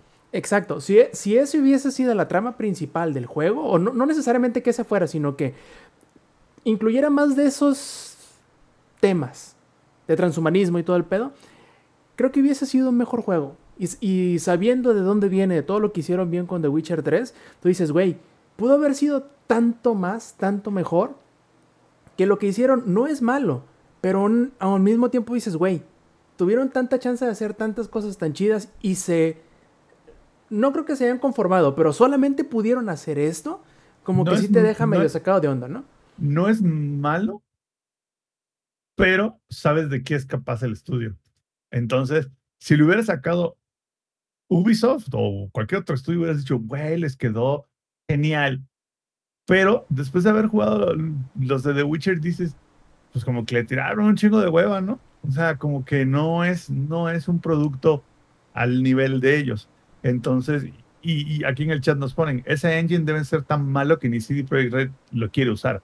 Yo no creo que sea malo, porque yo creo que hicieron muy buen trabajo con Witcher. Yo creo más bien es un tema de escalar el engine a la nueva generación. O, Yo- y aquí, aquí el, el Inge sabe de lo que estoy hablando, Sí, pero sí, yo, sí. yo creo que más bien era un engine muy arraigado a generaciones anteriores y el salto a la nueva generación, al parecer, desde el punto de vista técnico, el engine no es capaz de escalar lo suficientemente sencillo. Entonces, Oh. que es, es así como de, güey, mejor un engine nuevo. Mira, mira, Oh. mira, mira. Aquí Oh. creo, que, creo que lo importante, Zampi, Rob, perdón, perdón que los interrumpa. Están a punto de dar el comentario del año, perdón que los interrumpa. Tenemos eh, 12 de coca y promoción de manzanita con coca de un litro por 45 pesos. Entonces, sí. Te Está quedó perrona, mamón. ¿Dónde la sacaste? Si están interesados, nomás me dicen, ahorita tomo el pedido y en chinga les llega, güey. Bueno, ahí les va. Está este, bueno, perrona tu camisita, ¿dónde la conseguiste? No, no, mi, mi, mi pap Sams, güey. Mira, ¿qué tal, güey? Ni mandada a hacer, cabrón. ¿Qué hubo? Bueno, Nada. ahí les, ahí les va, ahí les va, ahí les va. Digo, nada más este digo para que puedan continuar comentando. Con lo que dice Samper, eh, la verdad es que el engine no es el problema. Yo creo que el problema más grande que tuvo Cyberpunk fue querer vender para PlayStation 4 y Xbox. Creo que no era un juego para PlayStation 4 y Xbox. Y creo que es más, cuando sacaron Witcher 3, güey, no pensaron en dónde lo iban a poner en las consolas. Witcher 3 tal cual fue así como de, este es el juego que tenemos, este es el engine que tenemos, o sea, está mamalón y yo cuando apenas salió el juego, yo no lo podía correr bien, güey. Y no quiere decir que sea culpa de ellos, quiere decir de que así corre. Y creo que así se debieron de haber quedado, debieron de haberse quedado con un, este es el juego, este es el engine, le metimos todos los kilos para que este sea el producto que queremos que te llegue. Y creo que al final el producto que sacaron hizo que perdieran demasiado tiempo tratando de darles un producto aceptable a Xbox 360 y a PlayStation Xbox. 4 Ajá, ok. Cuando no tendrían por qué haber hecho eso. güey. Creo que te Si refieres hubieran a ido- Xbox One, no 360. Perdón, Juan, perdón. No, Si imagínate, hubieran cabrón. ido directamente, no, ya sé, ya sé, ya sé. Poco les si hubieran faltó. ido directamente, directamente se hubieran ido, güey, ya la nueva generación. Justo. O sea, justo, ¿por güey. qué? Fíjate, ¿cuántos millones? Porque no es mamada, ¿cuántos millones? ¿Cuánto tiempo de desarrollo? ¿Cuánto tiempo de debugueo no le dedicaron a PlayStation 4 y a Xbox One? Que pudieron haberlo hecho Sin- en en- la final del juego. ey. Aquí no- nos comentan en el chat, Sí. dice, El engine El- no es malo, güey, carga en chinga, ¿no? no, el engine, no, no, no, a ver, No Sí es, es- malo. si es malo y te, te voy a explicar No. por qué. No, lo que es malo es lo que ocurre en el engine, pero el engine no es malo, güey. La inteligencia artificial tanto. y la física es mi problema. Bueno, el mío. Mi problema es la inteligencia artificial y la física. Ese es mi problema con, con el engine. Pero el engine, cómo representa todo, para mí no es un problema. El problema es cómo programaron la inteligencia artificial de los demás. A ver. Yo creo, eh, en mi total ignorancia, ¿no? De desconocimiento técnico y todo lo demás, porque luego, ah, estoy bien pendejo, yo sé. Pero a mí me suena que le sucedió muy similar a lo que Electronic Arts hizo sufrir a todos sus equipos de desarrollo cuando quiso que a huevo utilizaran el, el, el Frostbite de DICE para todo. A lo cual me refiero que el Red Engine lo hicieron tan en específico para Witcher que Para el querer estirarlo para hacer otra cosa tan diferente no le salió. Y, y creo que se dieron cuenta de que a medida, como bien dice el Zampi, que damos los brincos de generación en generación, les iba a salir, no, no sé si necesariamente más barato, que es probable que sí, pero creo que más rápido. El simplemente decirle Epic Games, ahí te va, mira, órale, para que Ahí me está. hagas al pedo el, el, el Unreal 5 a como lo necesito y sacar el juego no en 20 años, sino en 3. Porque sí, güey, yo creo que no pueden tardarse tantísimo más, siendo que como bien dice el Zampi, ya no tiene tantas las piernas a lo mejor como esperaban el Cyberpunk. Quizás sí, quizás sale la expansión el año que entra y nos cae en el hocico aparte de que va a estar bien perra y todo, vende a lo estúpido. Yo No, sé no que muy probablemente que no, pero No, la posibilidad nunca es cero. La- no, ya sé, pero la verdad es de que tendría que ser una expansión muy mamona, más chingona y con cosas arregladas de lo que no han arreglado todavía para que tuviera ese golpe, güey. Y la neta, todavía, o sea, lo que se me hace ridículo es que todavía tenga problemas de inteligencia artificial y de física. Por eso, pero sea, ese es el tema. Eh, La inteligencia artificial está amarrada al engine, güey. To- todo Sí, eso güey. está amarrado al engine. Y, Sí. y mi, mi- mi comentario va sobre como lo que decía el Rob. De- en el setting de The Witcher les funcionaba porque el mundo no es tan busy, güey. Es un mundo pendejamente vasto, sí, pero no pasan tantas cosas a la vez. Por ejemplo, el 80% del tiempo en The Witcher no hay más de 10 personajes en pantalla, güey. Es Gerald y tu banda de enemigos y el resto del tiempo es un mundo abierto y expansivo. De vez en cuando llegas a un pueblillo, que el pueblillo es básicamente más chiquito que un edificio de Cyberpunk. ¿Qué pasa? Cuando lo llevan a Cyberpunk y le empiezan a aventar cosas y cosas y cosas y cosas y cosas, ahí es donde yo me refiero que no escaló bien. Como que el engine se atropelló así como de... ah, Y se ata- atabancó sobre sí mismo. Tanto es así que, a ver, yo sí pude jugarlo desde el día uno que salió, pero yo lo estaba jugando a 60 FPS en una computadora que debería ser 120, ¿sabes? Después lo fueron arreglando más o menos y ahorita ya lo puedo jugar a 90, 100 FPS sin problema. Pero en su momento, cuando salió, está, estaba muy complicado, güey. Y a eso súmale lo que dices, Inge, que perdieron horas y horas y horas, güey, haciendo, buscando la manera en que, en que funcionara en la generación pasada. Ahí fue donde como que se, se, se atrabancaron, güey. O sea, ahí, ahí fue donde se atrabancó. Y, y, creo que te digo, o sea, yo, yo, sí, yo sí creo que esto del 2023 va de la mano con el anuncio de viene un Witcher nuevo y viene un Witcher nuevo en Real Engine 5 y ya no vamos a producir más juegos en el Red Engine. Entonces yo sí creo que hubo un shift ahí interno y dijeron, güey, ¿sabes qué?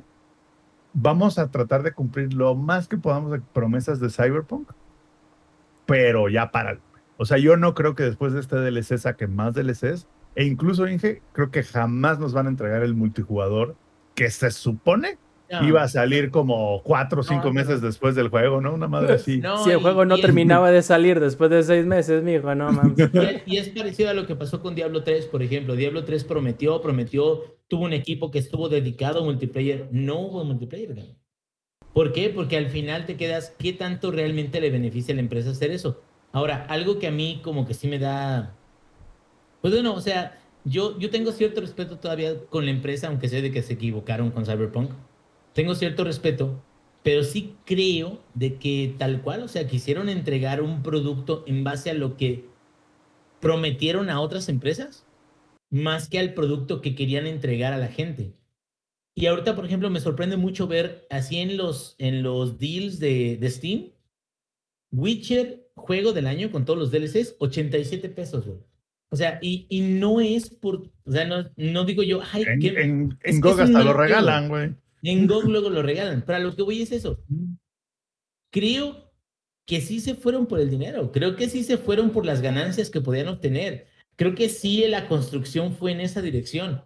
Y mira, de las historias que llegamos a ver, sí hay parte de la historia que se disfruta. Dice Rob, la del alcalde, la del güey que quería correr para alcalde, la de este, la historia de esta, ¿cómo se llama? Panam o no creo cómo se llama esta. Este, o sea, en general como que siento que no es que hubiera sido un conjunto malo de historias. Creo más bien que el engine no le ayudó para nada porque la ejecución del mismo chocó. Chocó con lo que querían entregar. Entonces, el problema aquí es la pregunta. ¿Quién vergas va a regresar a jugar Cyberpunk en 2023 solo por un DLC? Tendría que estar perrísimo, güey. Mm, no, ok. No, no, a ver, yo lo haría. Nosotros sí lo vamos a jugar, nosotros sí lo vamos a jugar porque no, no lo voy a mentir, yo sí disfruté muchísimo Cyberpunk. De hecho, yo estoy empezando otra vez a jugar Cyberpunk porque lo había abandonado. Porque tú ni lo podías correr al Es que inicio, no es güey. mal juego, güey. No, es No, pero, pero aparte, el, Me bajaban los frames de menos de 30, güey, ¿sabes? justo, o sea, el inicio de esa madre está injugable a menos de que tú eres un maquinón, güey. Ahora, el DLC, de que lo vamos a jugar, claro que lo vamos a jugar, güey. Solo es, es, es como, va a ser así como, güey, qué triste fue decirnos adiós, porque tenías todo, güey, para hacer un gran juego, ¿no? Tenías todo para hacer la primera temporada de Altered Carbon versión juego, güey, y no más, no fue. Porque aparte creo que lo, hablamos cuando, cuando le hicimos reseña del juego de Crash. Es un gran juego y lo disfrutamos con madre. Pero una vez que ya pasamos ciertas horas del juego, fue cuando nos empezamos a dar cuenta de que no había mucho más allá. Que era así como, de, el juego solo tiene una capa y es la capa que ves, pero detrás de esa capa no hay más cosas. O sea, no hay más cosas pasando en el background o no hay más cosas que pasan dependiendo de las misiones que tú hagas que te habiliten otras capas, como pasaba en Witcher 3, que era así como, güey, dependiendo de por dónde te vayas, dependiendo de, de qué, qué quest tenías, había, pasaban cosas y interactuaban diferentes la gente. Aquí te das cuenta después de un rato en Cyberpunk, que fue así como de, güey, el juego es una capa y es lo que ves es lo que hay y se acabó. No hay un trasfondo, güey, los personajes, el juego es un tema raro, pero se siente como que el mundo está esperando al jugador para hacer algo. O sea, el, el, el, el juego, todo reacciona eh, hasta que llegue el jugador, pero nunca hay va, nada por, el, por atrás pasando. Y ahí te va. van a decir que, ay, qué mamador, siempre dice las mismas mamadas. Ok, sí, güey. Pero ahí te va. Bueno, antes de decir esto, güey, este, martes y viernes, güey, dejamos garrafones de aguaciel por si alguien está interesado. Este. y si tenemos promoción, ahí les vamos a estar revisando, ¿eh? Grupo FEMSA. Sí, sí, sí, sí, Grupo FEMSA, por favor, miren, ya, ya tenemos el uniforme, ya, el día que ustedes nos digan. Bueno, A ahora un bien día de puesta, esos dice. tendrías que llegar a la tiendita, güey, a tomar pedido, chingue su madre. Sí. Así. Yo, a ver, dígame, ¿cuál- cuál- ¿qué pedo? ¿Qué quiere? ¿Qué quiere? güey? La chica, bueno, ahí les va. Este, fíjate que, que van a decir que qué mamador. Siempre dicen, ¿verdad? Siempre que hablo y siempre que digo algún comentario, siempre dicen eso. Pero en este momento van a decir, especialmente, güey, qué mamador es el ingeniero. ¿Por qué? Porque es una gran diferencia y yo sé que los ambientes son muy distintos. Y creo que eso es una parte que jugó en favor del juego que voy a alabar. Red Dead Redemption 2 es un juego donde tú llegas a un pueblo y el mundo está haciendo su desmadre aunque tú no estés. Justo. Hay gente que va a la tienda, hay gente que va a la cantina, hay gente que está haciendo, jue- juega las cartas, Y están pasando cosas, güey. están pasando cosas aunque tú no quieras y tú llegas a la hora que están pasando cosas y te puedes integrar ese- a ese evento. Hay eventos dinámicos que ocurren cuando tú vas avanzando de lugar a lugar. O sea, creo que eso sí es una diferencia muy grande de experiencia final. Porque como dice Zampi, hay zonas o barrios, se podría decir, ¿no? Barrios completos en Cyberpunk donde tú llegas y tal cual, ¿no? Están los monos como los de GTA, las monas caminando, güey. y nada más caminando, güey. Y tú así de, ah, sí, hola, qué pedo, las moras nomás. Y ya ahí van, güey. Y tú así de, bueno, güey, o sea, ¿qué, qué verga se puede hacer aquí? Y no, ellos andan bien acá. Es muy importante caminar porque creo que le metieron mucho a, tiene que haber una gran densidad de población. Pero, ¿de qué sirve una gran densidad de población si no hacen nada?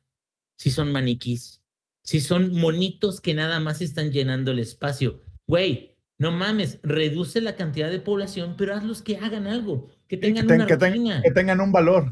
Sí, güey, es más, por eso, y fíjate, por eso vale más el mundo abierto de Skyrim. Y estamos hablando de un juego 2011, cabrón. Pero Skyrim, tú llegabas a la casa de un güey y como tenían rutinas, estaba jetón el cabrón. ¿Sí me entiendes? Y tenía esa sensación como de, o sea, yo estoy irrumpiendo, o sea, si llegabas tarde, estoy irrumpiendo en el sueño de ese güey. Y aunque se parara ahí, hello, what's up? O sea, como que ni siquiera hubiera como una actividad de, oye, me paraste en la noche, no. Pero, o sea, que estuviera durmiendo, sí era una sensación distinta de decir, es que estos NPCs, aunque yo no esté, ellos tienen su rutina, su vida. O sea, yo me integro a ella. Y en Cyberpunk, la verdad, no importa la hora del día que tengas, la mayoría de las cosas son exactamente iguales estés donde estés. Y eso es una decepción, la verdad. Muy bien, bueno, ahora pasemos del coraje del ingenierillo al coraje del Lex. Porque yo creo, a ver Lex, tú, tú vas a saber sacarme de, de- de la duda porque yo tenía entendido que la temporada 2 del Battle Pass del Halo Infinite iba a durar tres meses. Y resulta ser que no, cabrón, sale a 3 3.43 y me dice, no, ¿qué creen? Va a durar seis meses igual que la primera temporada y háganle como quieran, cabrones. O sea, No digo que esté- exageradísimo. no digo que esté mal. Probablemente sea algo muy bueno, sobre todo para que no maten a los trabajadores. Este, pero creo que ellos mismos estuvieron estuvieron creando el ambiente para decepcionar a la gente, porque no sé si lo dijeron tal cual con las palabras eh, o como dicen ahí sin, sin pelos en la mano, que es que iban a ser tres meses la segunda temporada, pero dijeron que no iba, no iba a durar lo mismo que la primera, que para pronto es la misma chingadera, ¿no? Terminó durando lo mismo. A ver, Lex, antes de que yo también me ponga este, acá todo enfurecido, cuéntanos tú, carnal, a ver, ¿cómo está el pedo? Ay, mira. Eh, aquí hay una cuestión con, con que dure tanto tiempo y que es algo que ya me hemos hablado desde el pase que tenemos ahorita. Llegas al nivel 100 y el juego se vuelve irrelevante a menos que haya una reward semanal que valga la pena. Entonces, han, han reciclado la reward que es el pinche, los Spartans en el, En el Warthog, güey. En el Warthog, así 400 veces, güey. 400 veces reciclaron ese reward que se me hace X, no te motiva honestamente a que acabes las misiones. Cuando estás leveleando, pues bueno, te dan experiencia y siquiera ahí vas a subir de nivel, ¿no? Pero cuando llegas al nivel 100, ya no hay más que hacer. Y el juego se vuelve únicamente para las personas que están grindeando Ranked, para las personas que quieren subir de elo. Y el juego no puede mantenerse del competitivo. Sí, el competitivo es importante, claro, porque da, pues da hype, lo que quieras. Pero el juego no puede mantenerse solamente del competitivo. Entonces, necesitas motivar a los jugadores casuales a seguir jugando. Y eso solamente lo vas a hacer con todo ese tipo de cosas. Ya estás trabajando con ese modelo de negocios, microtransacciones y un largo etcétera, ¿ok? Entonces, si vas a hacer un pase que dura cuatro años, güey, lo menos que debes hacer, lo menos, o le metes 200 niveles o das rewards extras pasando el nivel 100, que es lo que hace Fortnite, por ejemplo, y no sé si también lo haga Warzone o lo haga algún otro, algún otro juego de ese tipo. En el caso de, este Fortnite, es que una vez que pasas del nivel 100, te empiezan a dar las mismas skins, pero en otro color, ponle tú. Entonces, algo se le tiene que ocurrir a 343 para darle un punch a eso, porque otra temporada de seis meses no la va a soportar el juego. Porque no es que el juego se esté muriendo, pero kinda. O sea, el juego es bueno, es divertido, es entretenido y un montón de cosas positivas que tiene. El problema es la cantidad de poco contenido que tiene. No tiene mapas suficientes entiendo que la parte de que sea un juego gratis está, pues ahí está LOL, ¿no? Que tiene un mapa, pero de Halo esperas otra cosa, ¿sabes? O sea, Halo en su tiempo sacó expansiones que eran puros mapas. Mapas solitos nada más. O sea, me acuerdo que en el ODST venían mapas para el 3. No sé si tú te acuerdas, Amper los paquetes místicos, heroicos, legendarios. creo que... Paquete heroico, creo de mapas heroicos, algo así. Pero bueno, o sea, era más contenido. Pero es que se lo tenías que pagar. Ok, ponle tú que sí. Pero de todos modos, cabrón, ¿cómo, cómo un juego así de importante para Microsoft tiene tan poquito amor? Ojo. y amo Halo, así, sigo diciendo que es mi franquicia de videojuegos favorita. Yo creo que ya les hace falta que, que, lleguen con el látigo y el crunch y les sigan a, 343, dejen de pendejear. Lo que me sorprende, güey, es que ha tenido mejores updates el Master Chief Collection que el Infinite en los últimos tres meses.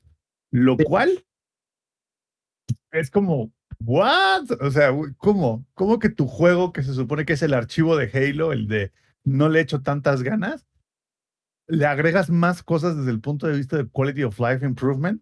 Y modos de juego, güey. Deja el, quality of life. E, está, está, cañón. Yo la verdad, o sea, esa, esa, e, esa duración de la Season 2 no me la esperaba. Yo creí que iban a ser tres meses, a lo mucho cuatro, güey. Entiendo que puede cambiar, ¿no? O sea, puede que agreguen más cosas a la Season. No hemos visto qué pedo con los tiers. Ah, van a haber un par de eventos que se les llaman eventos este, narrativos, que no, no tenemos mucha idea de qué va a ser, solo los dijeron así que se llama eventos narrativos.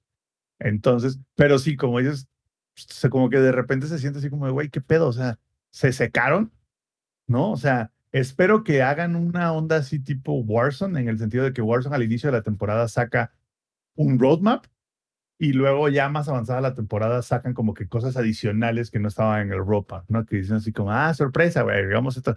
Ojalá sea eso, güey, ojalá sea eso y que sea así como, güey, que en dos meses saquen una onda así como de, ah, bueno, aquí está el roadmap extendido de la Season 2 y en lugar de dos mapas más van a ser otros cuatro mapas y vas a tener, no sé, un poco más de contenido y a lo mejor solo 100 tiers de Game Pass, pero de, de Battle Pass, pero le agregamos tres eventos más, ¿no? Para que en esos eventos ganes como que cosas adicionales. Estaría bien, ¿no? Falta ver. Dijeron que regresa el Fracture, lo cual está padre, ¿no? Otros 30 tiers ahí que, que vienen de, de retache. pero sí está, está, está raro, güey, que esté tan larga la Season 2. Algo que no mencionaron en el roadmap, pero está interesante es, son dos cosas. Una, que ya se comprometieron al menos una vez al mes sacar un drop shot o este, un ODST drop pod, perdón, drop pod este, update, que son updates claves para quality of life improvement y que va a venir al menos uno al mes. Ok. Y en septiembre lanzan la beta del modo Forge y dos, tres cosillas ahí adicionales de la campaña. Pero como que ya están dejando ver que al igual que Cyberpunk, les faltaba otro año más para acabar el juego. Sí. Y Lo cual- lo Forge cual es raro. importantísimo, ya lo habíamos no. mencionado aquí también. Forge es donde, donde, donde mantienes a la comunidad de Halo, donde les das de comer. Justo, Forge es necesario tanto para mejorar ah, el juego a nivel comunidad como para mecánicamente tu jugador mejorar. Hay muchas, muchas, muchas cosas buenas eh, que, que pondría Forge. Entonces yo creo que es algo que debió salir hace tiempo. Hay cosas que hacerle adicionales al juego. O sea, hay mucho trabajo que hacer honestamente para que sea un gran juego, porque lo es, pero se siente por pedazos, así como Cyberpunk incompleto. Y eso es un problema para un juego de ese calibre. Porque es Halo, güey. O sea, un juego de ese calibre esperas que te dé el 200%, ¿sabes? Sobre todo cuando es el juego insignia de Xbox. Entonces hay, hay muchas cosas que trabajarle, hay muchas cosas que arreglar. Ya han demostrado que sí escuchan a la comunidad, entonces va más que nada por un tema de ejecutar. Yo sí creo que hay cosillas, este, hay bastantes detalles y que el juego no debe vivir del competitivo. El competitivo es parte importante, sí, pero no debe ser lo que mantenga un juego. Acá está. El, el target para el Open de Forge es de la beta es septiembre. La campaña, el co-op, el target es agosto. Y arrancando la temporada 2, vamos a tener un evento narrativo que es del, del ter- 3 de mayo al 16 de mayo, que el 3 de mayo es cuando se lanza la, la campaña. Y el, luego va a haber otro evento narrativo del 16, 19 de julio al 1 de agosto. O sea, duran dos semanas estos eventos. Y también del Fracture, que ahora se llama Entrench, por cierto, no se llama Turnright, ahora se llama Entrench. Va a haber, en la primera semana es del 24 al 30 de mayo. Entonces, parece ser que por lo que pone en el roadmap, está muy cargado el roadmap en los primeros tres meses. No, todo está muy cargado en los primeros tres meses, pero no hay casi nada en los últimos tres meses. O sea, después de julio ya no hay tanto. O sea, está cargado para mayo, junio, julio, está muy cargado el roadmap. Y luego para agosto ya como que se empieza a, a desvanecer el roadmap y agregan por es agosto el tema de la campaña cooperativa. Este, septiembre el tema del Open Beta y ya después en noviembre es que sale. Entonces está como que muy cargado adelante, Alex, y yo creo que más bien es como de haber mucho de multiplayer los primeros tres meses de, de, de roadmap y los siguientes dos meses van a estar más enfocados en temas como single player, vaya, y el, y el tema de Forge. Ojalá, güey, sí salga el Forge, pero como dice Alex, Forge es, es como la parte fundamental de, de, de Halo. De La los, sobre todo. Justo. De los eventos, lo único que dijeron de los narrative events es que van a ser con tu Spartan del multijugador como una especie de mini historia. No dijeron mucho más, o sea, eso fue todo lo que, lo que dijeron, pero al parecer es casi que es así como de una historia de Halo corta que se va a poder jugar con tu Spartan del multijugador, pero no, no especificó, o sea, como que no dieron más detalle de eso. O sea, lo que quieren hacer es revivir un poquito como esta idea que, que ejecutó Halo Reach, de que Correcto. Spartan vive la historia del juego, ¿no? O sea, no es el. Master Chief. Entonces, es algo chido, sí. Eh, va a ser interesante ver qué pedo con esto de los eventos narrativos, porque ya lo dijo, mencionó Samper, no han hablado mucho al respecto, hay mucha especulación, pero ya bueno, viene, güey, en- y, y literal en semana y media ya cae el primer evento narrativo. Ah, eh, entonces, hay, hay muchas cosas que hacer. Obviamente nos vamos a dar el pase. Y es como, no, pero pues si se están quejando, igual lo van a comprar y no sé qué, porque Halo es Ah, hermoso. güey. Obvio. Y obviamente, y obviamente cuando lancen el co-op de campaña la vamos a jugar cooperativa. Obviamente. Y además, para que podamos hablar mal de algo, necesitamos haber checado qué pedo con ese algo. Entonces, sí, vamos, vamos a estar ahí contándoles qué pasa más adelante, pero definitivamente así de entrada, se siente incompleto, se siente todavía falta, que es demasiado potencial que se está desperdiciando. Yo digo que se Sí, siente, va- a sonar al burro, ¿no? Yo creo que más que incompleto se siente estirado. En el sentido de que te, bien dices tú, Zampi, que se nota que sí, este es el contenido que teníamos originalmente para lo que iba a ser la temporada de tres meses, pero híjole, a lo mejor no nos va a alcanzar el tiempo para preparar el contenido de la temporada que le continúa después de esta. Y vámonos a la además, segura. Exactamente. Y más que ya vimos que también contrataron a Certain Affinity para que les ayudaran a darle soporte al juego, o sea, para crear contenido, los quality of life, incorporar retroalimentación, etcétera, etcétera. Entonces, se nota que sí tienen mucha chamba pendiente por hacer y necesitan el tiempo que ellos mismos están dando y esperemos so- que... solo, me, solo me sorprende. Ujú. eh, que, pues, ¿qué chingados hicieron en los últimos seis años, güey? Tirar el juego a la basura hace dos años, yo creo. Eso fue lo que Yo, hicieron. yo creo que este juego lo han, lo, como dices tú, lo reconstruyeron en algún momento. O sea, yo creo que en algún momento tenían una idea para el juego y, hace, y, des- y ahí en 2018 como que por algo pasó y reciclaron todo y a la basura y reempezaron de cero. Porque se siente que es un juego que lleva como que les faltó un año más. Y no sé, está, está raro. O sea, es- es- está, está, está raro que, que, que el juego se sienta así, un juego que se supone, güey, ya estaban trabajando en él desde hace un montón. Al pa- no parece que sea así, no parece que sea un juego que hayan trabajado tanto en él. Más bien se siente como que tenían una idea de lo que iba a ser Halo y de repente en algún momento a mitad del camino fue así como de, eh, pelado, métele el freno y vamos a cambiar esto. Y rehicieron to- todo, todo Halo. Ojalá, espero que el roadmap de la Season 2, o sea, espero que los eventos estén buenos y al menos el contenido de la Season 2 esté bueno. También ya dijeron que la Season 2 va a ser la primera de las que no expiran, en el sentido de que una vez que las compras, la puedes jugar cuando quieras, los pases, ¿no? Ah, dijeron también que el- los free tiers de ahora en adelante van a traer más contenido cosmético y la mayoría de los double XP y challenge swaps se van a, va- van a dejar de existir y se van a reemplazar muchos de ellos por el tema de el in-game currency que vas a, ahora sí vas a poder jugando el pase sac- sacar el dinero suficiente para pagar por el siguiente pase. Ahora, eso está chido, pero al mismo tiempo que quiten los challenge swaps y los double XP. No los, no los van a quitar todos, simplemente dijeron, vamos a limitar, vamos a dar como que mucho menos que lo que dábamos antes. También yo creo, Alex, ahí está como que la jugada de, güey, de ahora te va a durar un poco más la temporada porque vas a, vas a tener menos swaps. Y otra cosa que dijeron también, Alex, importante, es que ya anunciaron los primeros cinco este, weekly rewards de la Season 2 y sí están muy perrones. O sea, Sí. ya al menos ya lo reconocieron, ya dijeron, la neta, la neta, sí están, sí nos mamamos, están bien culeros los, los pinches, este, updates, ¿no? Digo, los, este, los, Los weekly, rewards. ajá, los weekly rewards están muy culeros, así que sí vamos a dar mejores, ¿no? O sea, Es que, ¿sabes qué pasa? Da la sensación de que los rewards son culeros para obligarte a meterle dinero. Y esa parte en la que te sientes obligado a meterle varo nada más para que tu Spartan se vea bien, sí es un agüite. Sí es un agüite en general. Ah, porque pues es eso. O sea, si hay opciones, no sé, las orejitas de gato cuestan. Ah, va, güey, me las compré porque quise, ¿no? Y le metí varo por, porque, por mamador. yo creo que también... ah, que los otros rewards cosméticos fueran lo suficientemente atractivos.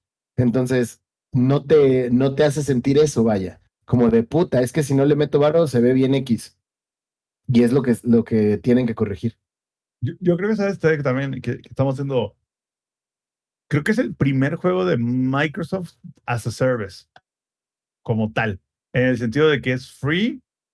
Creo que es el primero. No, creo que ellos no habían tenido otro juego de este estilo en el sentido de, güey, it's free y como del, así que de lo- de vamos a ganar dinero a través del contenido del juego, no en la venta del juego en sí.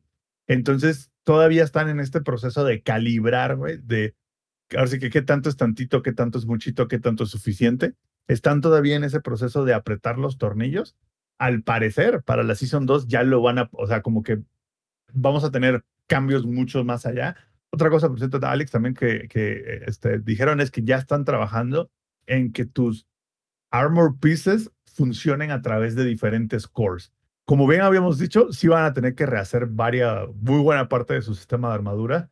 Entonces lo que van a hacer es que de inicio no todas las piezas de armaduras van a funcionar en todos los cores, sino que poco a poco por partes van a ir sacando así de, ok, este casco ya ahora funciona con todos los cores, y luego este, y luego este, o sea, como que poco a poco por, por partes van a ir lanzando que todas las piezas funcionan en todos los cores, lo cual está interesante. Y también dijeron que durante la Season 2 ya vas a poder los kits de armadura, como los de Melee, por ejemplo, ya los vas a poder equipar por partes. Entonces, porque hoy en día es o usas todo el kit o usas todo el kit. Y entonces ya dijeron, eso ya lo vamos a quitar para que entonces tú puedas así de, güey, tengo, no sé, el, la hombrera de Meal que tiene el cuchillo, pero entonces le cambio el, pecho y luego le cambio el casco, que eso también está, está cool. Entonces, tiene mucho trabajo por hacer, pero al menos creo que lo están reconociendo, ¿no? Que, que tienen, y, no solo están reconociendo que tienen mucho trabajo por hacer, sino que están reconociendo cuál es el trabajo que tienen que hacer. Que eso también luego, y atinando, que luego eso es importante, porque luego muchas veces es como de, ay, sí, tenemos mucho trabajo por hacer y se enfocan en cualquier pendejada, ¿no? Y ahorita estos güeyes, como por ejemplo, Battlefield, tenemos un chingo de trabajo que hacer y ¿qué hacen lo primero que se van a, a enfocar? En tener un mejor scoreboard durante la partida, en lugar de arreglar el juego. Es como, güey, o sea, sí el scoreboard es importante, pero no es lo más importante ahorita. Que, by the way, si creen que a Halo Infinite les está yendo como en feria, recuerden que Battlefield anunciaron que no iban a arreglar nada hasta junio, güey. Pero bueno. Uf, acá nos hace una pregunta muy, muy interesante, pero que creo que, que, la vamos a platicar en un programa más adelante para poder hacer el spoiler que hasta ahorita. Dice, después de las loot boxes y las temporadas de los Battle Pass, ¿cuál creen que es el siguiente paso para monetizar? Y de hecho eso era parte de las noticias que íbamos a platicar, pero ya nos comimos todo el tiempo. Y son publicidad dentro del juego. Creo que esa es la siguiente forma de monetizar. Ey, y, y ojalá sea esa y no los pinches NFTs. O sea, yo no tiene ni sentido. no, tiene, ni sentido. Justo, mínimo la publicidad tiene sentido, güey.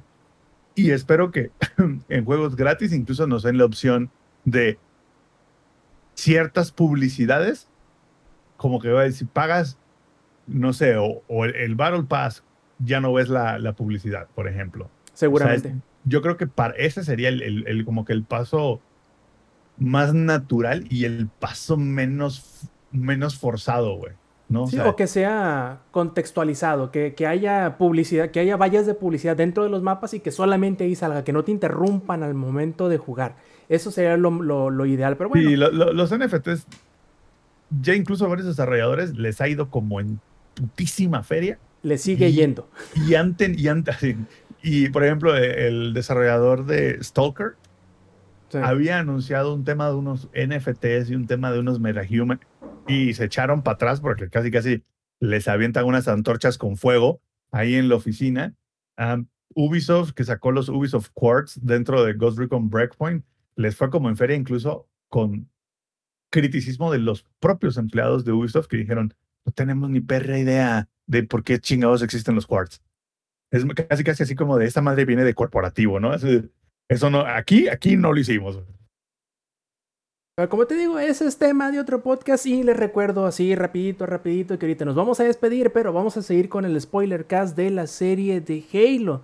Pero pues bueno, como es costumbre, antes de despedirnos les recordamos que nos visiten y que participen en la grabación en vivo para todos aquellos que nos estén escuchando en la versión grabada, en donde pues en twitch.tv diagonal langaria los domingos a las 7 y media de la noche, hora de la CDMX. También pueden encontrar nuestras redes sociales en langaria.net diagonal enlaces, donde podrán obviamente hacernos llegar sus preguntas, sus comentarios y todos sus tipos de interacciones. Y bueno, nos vamos primero que nada con las despedidas. Eddie, ¿cuáles son tus saludos esta noche?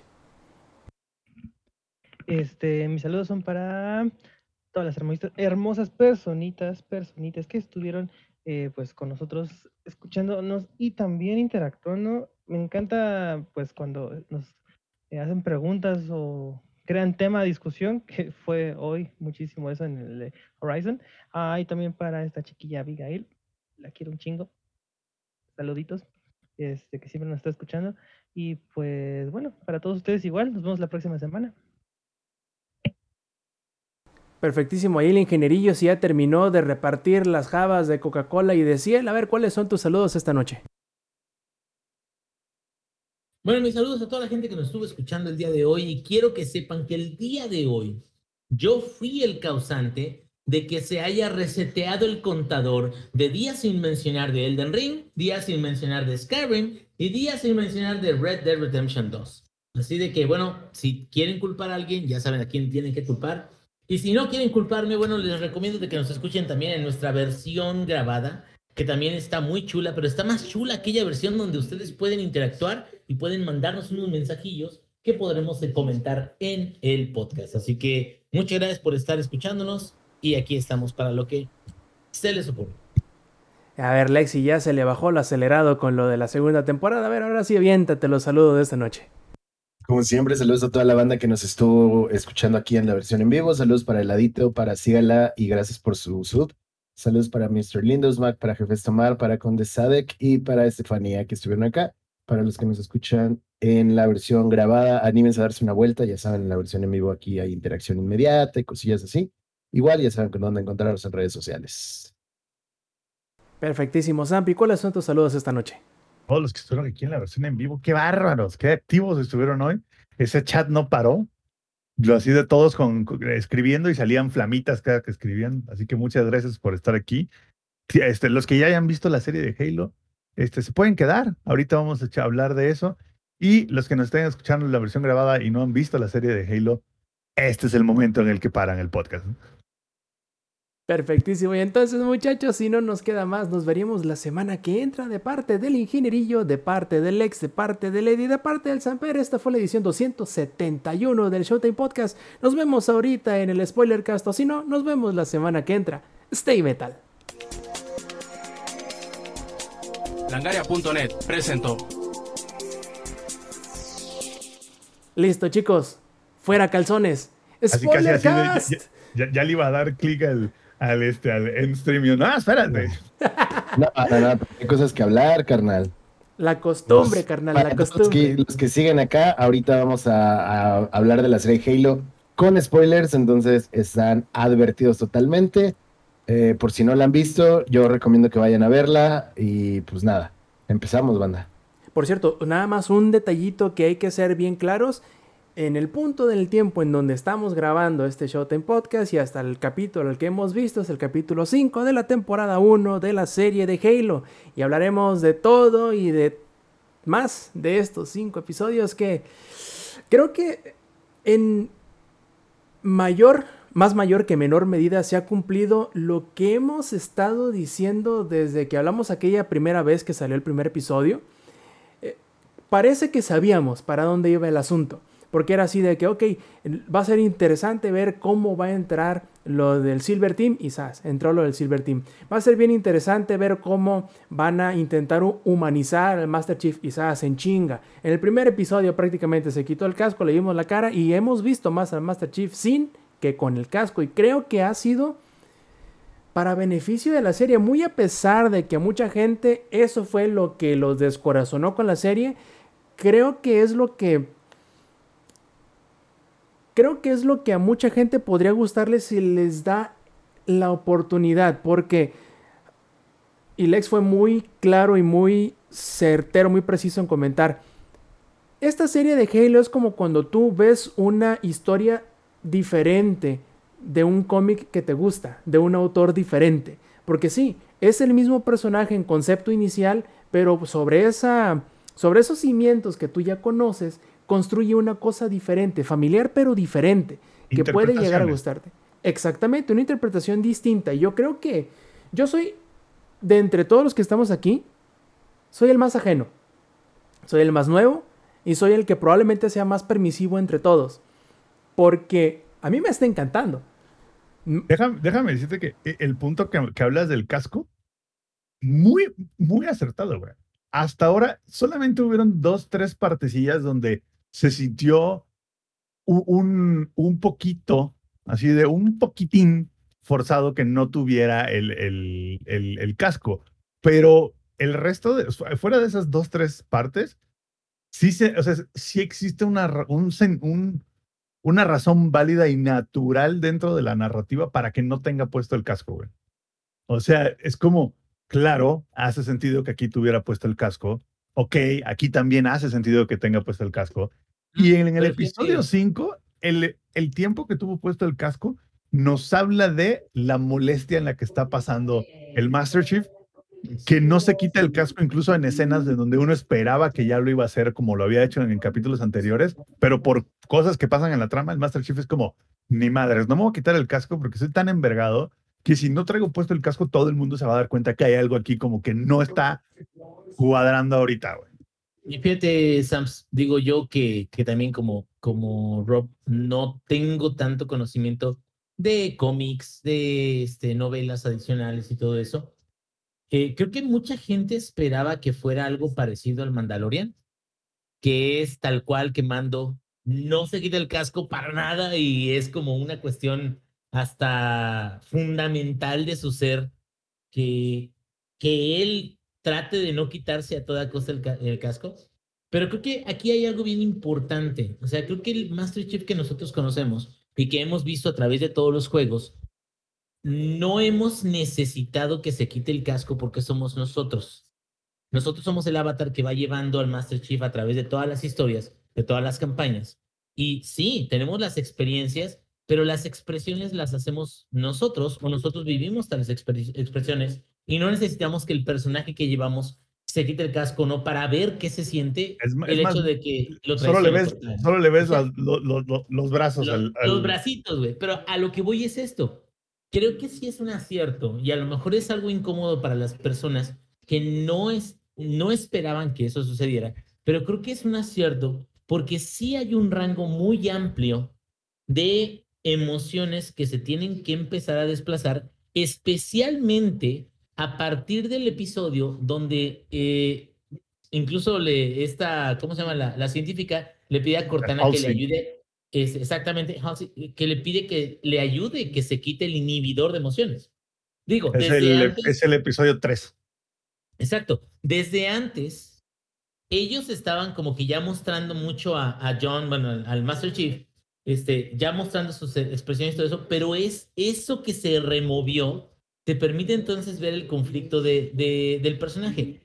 Coincido, no es exactamente lo mismo que lo que hemos jugado. No tiene por qué serlo. Y qué bueno que no lo es, by the way. No, porque ¿qué crees? Son expectativas y son cuestiones que se tienen que... No, no llegarías jamás a hacer algo exactamente igual a un videojuego porque ni siquiera es el medio, ¿no? O sea, no llegarías a, a cumplir con todo lo que hay expectativa si eres un hardcore gamer porque no es un videojuego y no es una campaña como las que hemos jugado. O sea, es un medio distinto que cuenta una historia diferente y que incluso tiene ciertas vertientes distintas a lo que ya han visto en novelas y en otras cosas, ¿no? No, y fíjate que justo estaba leyendo un artículo y creo que tenía, estaba, estaba muy acertado que decía, la serie de Halo es donde más se han atrevido a innovar Halo independientemente del medio. O sea, ningún juego ni cómic se había atrevido a tanto de, de hacer cosas dentro del universo de Halo. Y ni Hitler se atrevió tanto. Ni Hitler se atrevió tanto. Y fíjate que está muy padre que la historia sea nueva, porque entonces quien no ha jugado el juego, no pasa nada, güey. ¿No? Quien no sabe nada de Halo, no pasa nada, güey. E incluso te, abre la posibilidad de que no sabes qué va a pasar, porque el, chief de los juegos, como que tienes una idea, güey, de cómo va a reaccionar, ¿no? O sea, tú sabes más o menos como por dónde van las cosas, güey, porque e, e, es, un personaje un poco más limitado en, su, este, manera de ser, por cómo es el personaje. De hecho, por eso nos sorprendimos tanto de la campaña de Infinite, porque pasan cosas que es como de, ah, güey, esto nunca hubiera pasado en el Halo de hace tres años, ¿no? eso nunca hubiera pasado en el Master Chief antes. Y ahorita es como de, güey, olvídense de eso. ¿Y cómo, ¿Y cómo justifican un Chief tan diferente? Cuando se quita el pad, güey. O sea, cuando se quita el pad es la manera de decir, aquí les vamos a justificar por qué este Chief es un diferente, porque es, what if si el Master Chief no hubiera seguido todas las reglas de la UNSC, ni, ni todo ese brainwash que le hizo la UNSC al inicio. Es más, en los juegos, tomó cinco juegos antes de que el Chief desafiara una sola orden de la UNSC. Cinco juegos. En el Halo 5, aquí el, ex no me dejará mentir, es la primera vez que el Chief manda a la verga la cadena de comando de la UNSC, porque es como, me vale pito, güey, yo voy a ir a salvar a mi waifu, güey, ¿no? Entonces sí es como, y a mí me vale reata, güey. No el- honestamente, güey. No, no, no, no se culpa. De hecho, fue una, fue un- fue una gran decisión. Pero, o sea, lo- a lo que voy es que es como, güey, en, en, en la serie es como de, güey, ok, what if si lo que hizo, o sea, si ese Chief no hubiera sido tan- tanto el brainwash, y está muy padre también que la serie no es así como de los uh, alienígenas son los malos y los humanos son todo buenos. Es como, no, papito. Es como, güey, Halsey es bien shady, güey. Lo que hizo la UNSC está ultra mega turbo shady, güey. Y entonces, como que es un tema donde, güey, no todo es blanco y negro y el chief no es un pendejo en el sentido de que todo lo que dice Halsey, el chief nada más lo acepta así como de, ah, sí, claro, porque Halsey lo dice. Aquí es como de, güey, el chief en el episodio 5 hasta le quería meter su puta cachetada a Halsey y la única razón por la que Halsey no quedó hecha añicos y eh, básicamente licuada en la pared es porque Cortana detuvo al chief, porque Oye, el chief a- haberle azorrajado ese madrazo a Halsey. No, iban la a necesitar- desaparece, ¿eh? Iban a necesitar prácticamente lo que se llama una espátula y una manguera para recogerla de la pared. Sí, justo. eh, No sé si recuerdas que en el chat que tenemos de, de Ya vi Halo, esa es una de las decisiones que no estoy de acuerdo. Porque creo que hubiese sido. que no era necesaria la exageración de brincar. Probablemente si, si hubieran estado un poquito más alejados y que eh, el John se estuviera acercando a ella con cara enojada y eh, a Halsey le dijera, no, pues detente, cálmate, lo que sea. Y al ver que este vato no se iba a detener, entonces sí aventarle encima a la cortana. Yo creo que hubiese sido un poquito más elegante a lo mejor hubiese sido confuso para algunas personas y, y probablemente sea por eso que decidieron irse sobre el gesto exagerado de hacer el brinco. Pero eso no quiere decir que esté completamente de acuerdo con esa parte en específico. El, ¿cómo se dice? El motivo detrás lo entiendo. Me parece perfecto, me parece muy bien realizado. El detalle de cómo fue que lo realizaron fue lo que no estoy completamente de acuerdo. Ahora, volviendo un poquito en la diferencia de la serie y el juego, creo que aquí el ladito lo dice de una manera muy acertada. Dice, en el juego, el gameplay y los demás personajes te daban la narrativa. En la serie no se centra en Master Chief y necesita ser más aterrizado, más personal. Y necesitan darle matices al personaje y que ya no sea una pared irrompible que corre y dispara. Tiene toda la razón. En un es, como de, es como de, güey, eh, imagínense, si, si la serie fuera igual que el juego, sería así como silencio absoluto por 30 minutos. ah, las otras personas hablando. ¿Sus y el- balazos? balazos, balazos, el chief callado, ¿no? Así de. Y cero, como que cero, cero pasa en la cabeza del chief. Y en la serie es como, de, no, no, no, vamos a. Güey, también, otra cosa que la serie aterriza mamoncísimo es el tema del gore. Que es así como en el capítulo 5 para. Ah, chingues madre. Te agarran a vergazos, pero vergazos de, de los chingones, güey. Y hay una escena donde el Master Chief se le va sobres a un elite por un, no voy a explicar por qué, pero se le va sobres a un elite y no es más, y, y la, la razón por la cual se le va sobres es más allá de porque es un elite. Se le va sobres y le empieza a poner una reverenda madriza, güey. Pero madriza, güey. De, de, de barrio, güey, ¿no? O sea, cachetiza, güey, de las que te dan en la combi, así, ¿no? Es- Y es- justo- además, y- es y el- conscientemente sabes que ya, ya, ya lo madreaste. Ya, estuvo, ya estuvo, Ferras. y, pues lo verquilea. Y, y- y el Master Chief así de que, pues no, que muy león. Y, o sea, se lo pone, se lo pone literal. El vato sigue, si- termina siendo mermelada de, de, de- de Elite, lo que queda del vato. Entonces, y eso es algo que nunca hubiera pasado en el juego, güey. O sea, a lo que voy es que el juego nunca lo hubiera mostrado, porque de hecho el juego no tiene gore, ¿no? Y, y la serie es como de, güey, aquí hay un pinche Jackal que solo está la mitad del Jackal y la otra mitad quién sabe dónde quedó, y ahí están las tripas. Y el Master Chief termina la batalla y la neta, cuando el Master Chief termina la batalla, lo primero que se me vino a la mente fue lavado a presión. Es la única manera que eso va a salir de esa armadura, güey. No hay manera. que- que- Sí, estamos en el A, a mí se me 2552, ocurrió otra. pero no hay manera. no A mí se me ocurrió otra cosa cuando vi al Jackal así, la mitad, se me, se me acordó muchísimo a Gears of War 2, uno de los Carmine, como nada más queda la mitad, ¿se acuerdan? Justo, Sí. sí, sí, sí.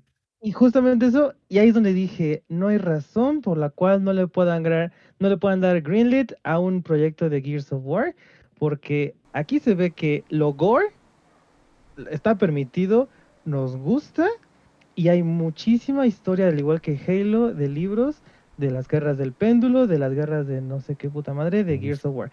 Yo vengo a contribuir con eso, Y otra cosa más, este capítulo se me hizo muy épico, la verdad, estuvo muy chingón. El- y el hubo cinco, varias, ¿ah? dos, dos, ah, el 5, hubo dos que tres cositas que dije, eh, sh- sh- sh- eso, eso, casi casi nada más dice finish the fight porque hubiera sido demasiado. Creo que eso va a ser hasta el último capítulo de esa temporada, que lo van a, a llegar a decir. No, noso- nosotros Pero- así co- como el DiCaprio. Eh, Ajá, se- la- Es como un shot, hay que hacer eso, un shot por cada referencia. No mames, Sí, vamos, a, que- sí, vamos a sí, quedar muy mal. O el aguijoneador, güey, el aguijoneador fue de... Güey, el aguijonador.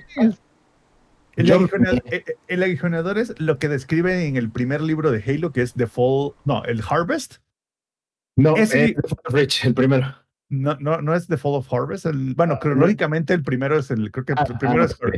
Bueno, Ok, sí. Content cronológicamente en, Harvest, en la, en la ah, historia, Content Harvest es el primer libro de Halo. Y ahí, como describen el, el aguijoneador en ese libro, es lo que ven en la serie, güey. Así, porque el libro lo describe así como de iban los Marines en el pasto y de repente una lluvia rosa viene hacia ellos. Y así como de, güey, y después de la lluvia solo había sangre y, y este, desperdicio de humanos. Güey, ajá. Y en la serie así se ve, güey, porque va el vato en el, en el Warthog así, y de repente le clavan pinches cuatro aguijonadores en el pecho y ¡puf! Así de ¡puf! Así, de- Así, muerte instantánea, como Ricky Morty. Wow, wow, that? así- así de, no, no quedó, no quedó ni los tags del vato, así, así de. Luego de repente vato quedan no- las manitas, ¿no? Las manitas y los pies. Nada, güey. Estuvo muy perro, güey. Estuvo muy perro. Ahora, yo sí quiero hablar de lo que evita que Halo sea un 9 en términos de la serie, que es la hija de su puta madre de la Quan Han. Ya me traen hasta de. Ojalá, espero, güey, que esa trama desemboque en algo realmente importante. La van a Si hacer un no- Esparta, vas a ver. Alguna chingadera, algo así. Si no, qué perro desperdicio de tiempo en pantalla y qué hueva la historia de la Quan Han. Es más, me hubiera gustado más que expandieran la historia en Soren o en el Silver Team. Cualquiera de esas dos cosas, güey. Que, by the way, el hecho de que un Spartan deser- des- desertara de la UNSC sí existe en el canon de Halo, ¿eh? O sea, dentro del canon de Halo, uno de los Mikey, que era uno de los ODSTs de Halo 3, él se, después se vuelve Spartan 4 y, y después de la guerra Covenant, como ya, no, ya el enemigo no era el Covenant, el enemigo eran los humanos otra vez, entonces el vato dijo, a la verga ahí se ven, y el güey se, se sale por un tiempo de, de la UNSC y de hecho es un Spartan que no pertenece a la UNSC, pero bueno. En el, digamos que eso de, del Sorens que se sale del programa Spartan para vivir su vida aparte, es algo que ya ha pasado dentro del universo de Halo. A mí me hubiera gustado más que siguieran la historia de ese pelado que de la viejita esta, güey. De Están- hecho, Soren, Soren es un personaje que sí existe también en el canon, pero no así. Pero sí, no, no, no. No, no, yo, yo, yo me refería al tema de. De-. Sí, Sí, no, sí, pero sí, comprendo, como esa parte de los Spartan, de un Spartan que, que más de- un- que dijo, ahí se ven. ajá, no me acuerdo cuál es la palabra, ¿no? De, de que te, te vas. Desertor. Desertor, ándale eso. Entonces, sí ya había, hay como muchos detalles que tienen hacia el juego. Por ejemplo, eh, esta parte en donde llega Halsey con, con el comandante Hayes, que perdón, con el comandante Kiss. ¿Quieres, a- quieres decir, Halsey? ¿Querrás decir mommy issues?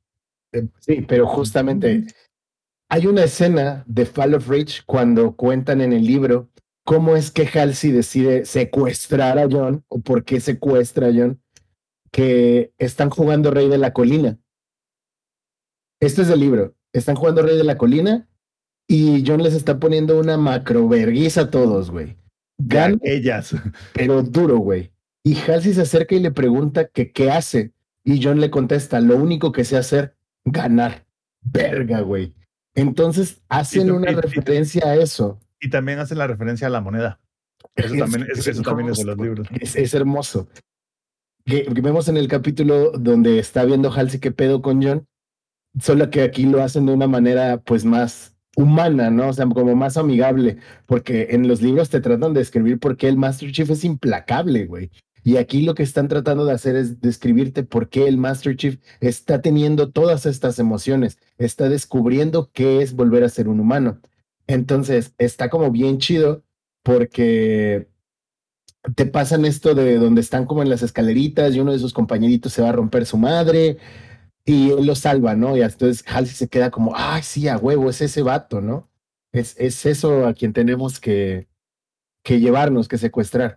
El detalle de la moneda, o sea, hay como muchas cosas, muchas cosas que sí son guiños directos al lore original de Halo, que queda bastante bien, que están logrando contarte una historia muy chida, muy interesante, muy es una muy buena adaptación. Y honestamente yo no entiendo por qué hay tanto hate hacia la serie. Porque no hay puntos medios, honestamente. O la amas o la odias. De hecho, entre los fans hardcore.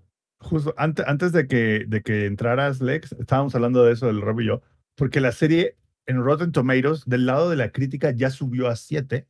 En el, al inicio estaba como en un 5, pero ya subió a 70%. Y el lado de, los, de la gente queda en 55. Y algo que hablábamos el Rob y yo es que esa serie jamás va a ser más de 60 en la parte del público, porque solo hay dos calificaciones, maybe tres para esa serie. 9, 8 o 0. Porque es, o es una buena serie, güey, y, y, no te importa el, el, core, el canon, perdón, de, de, Halo, y la puedes disfrutar, o la pinches odias porque no es el, porque no es, no es el mismo chip de los juegos, y no así no es Halsey, y Halsey no, es, no tiene, Miranda no es hija de Halsey, ¿sabes? Es como, güey, ya sabemos que no lo es, o sea, ya, cabrón, ya, ya nos dijeron desde un inicio. Qué triste, güey, que no puedas disfrutar un take diferente de la historia de Halo solo porque no es el juego, güey. Y eso es algo que ya hemos visto, no nada más en el fandom de Halo. Esto ah, es algo que se en el mundo de los cómics. Y te lo digo porque yo también en un momento dije, nah, qué mamada, güey. O sea, ¿por qué estamos viendo esta historia tan puñetas de Batman? Es un ejemplo, ¿no? Nada más por decir algo. Entonces, y, yo, que nunca, yo que nunca he leído un cómic de Batman. Ah, estuvo bien chida las tres de Christian Bale. Ajá, por ejemplo, a mí no me gusta el Batman de Bale porque se me hace. a mí se me hace buenísimo, güey. Un Batman, ¿sabes? O sea, se me hace una mamada. Pero bueno, no es el punto en este momento. El punto es, eh, ¿por qué no podemos disfrutar de otra perspectiva, de otra visión? Y yo creo que lo que han hecho hasta este momento con la serie Halo ha sido un gran acierto. Está muy bien llevado en general tampoco esperan que la actuación sea como pues, para que se lleven premios y la madre, ¿saben? O sea, es una serie de propaganda militar, de balazos y de ese tipo de cosas. Tampoco estoy esperando ver cine de arte ni nada por el estilo, ¿vale? Para, el, siguiente capítulo. Es que la actuación de, de Juanito Spartan está bien culera. Y pues, espérate, güey. El, siguiente capítulo va a ser en blanco y negro y una sola toma, solo el Master Chief, güey. Todas las, toda, todo el capítulo así bien culo, El culo del Master Chief así nada más, mientras suena de fondo este Lamento Boliviano. Justo, ya, cine de arte.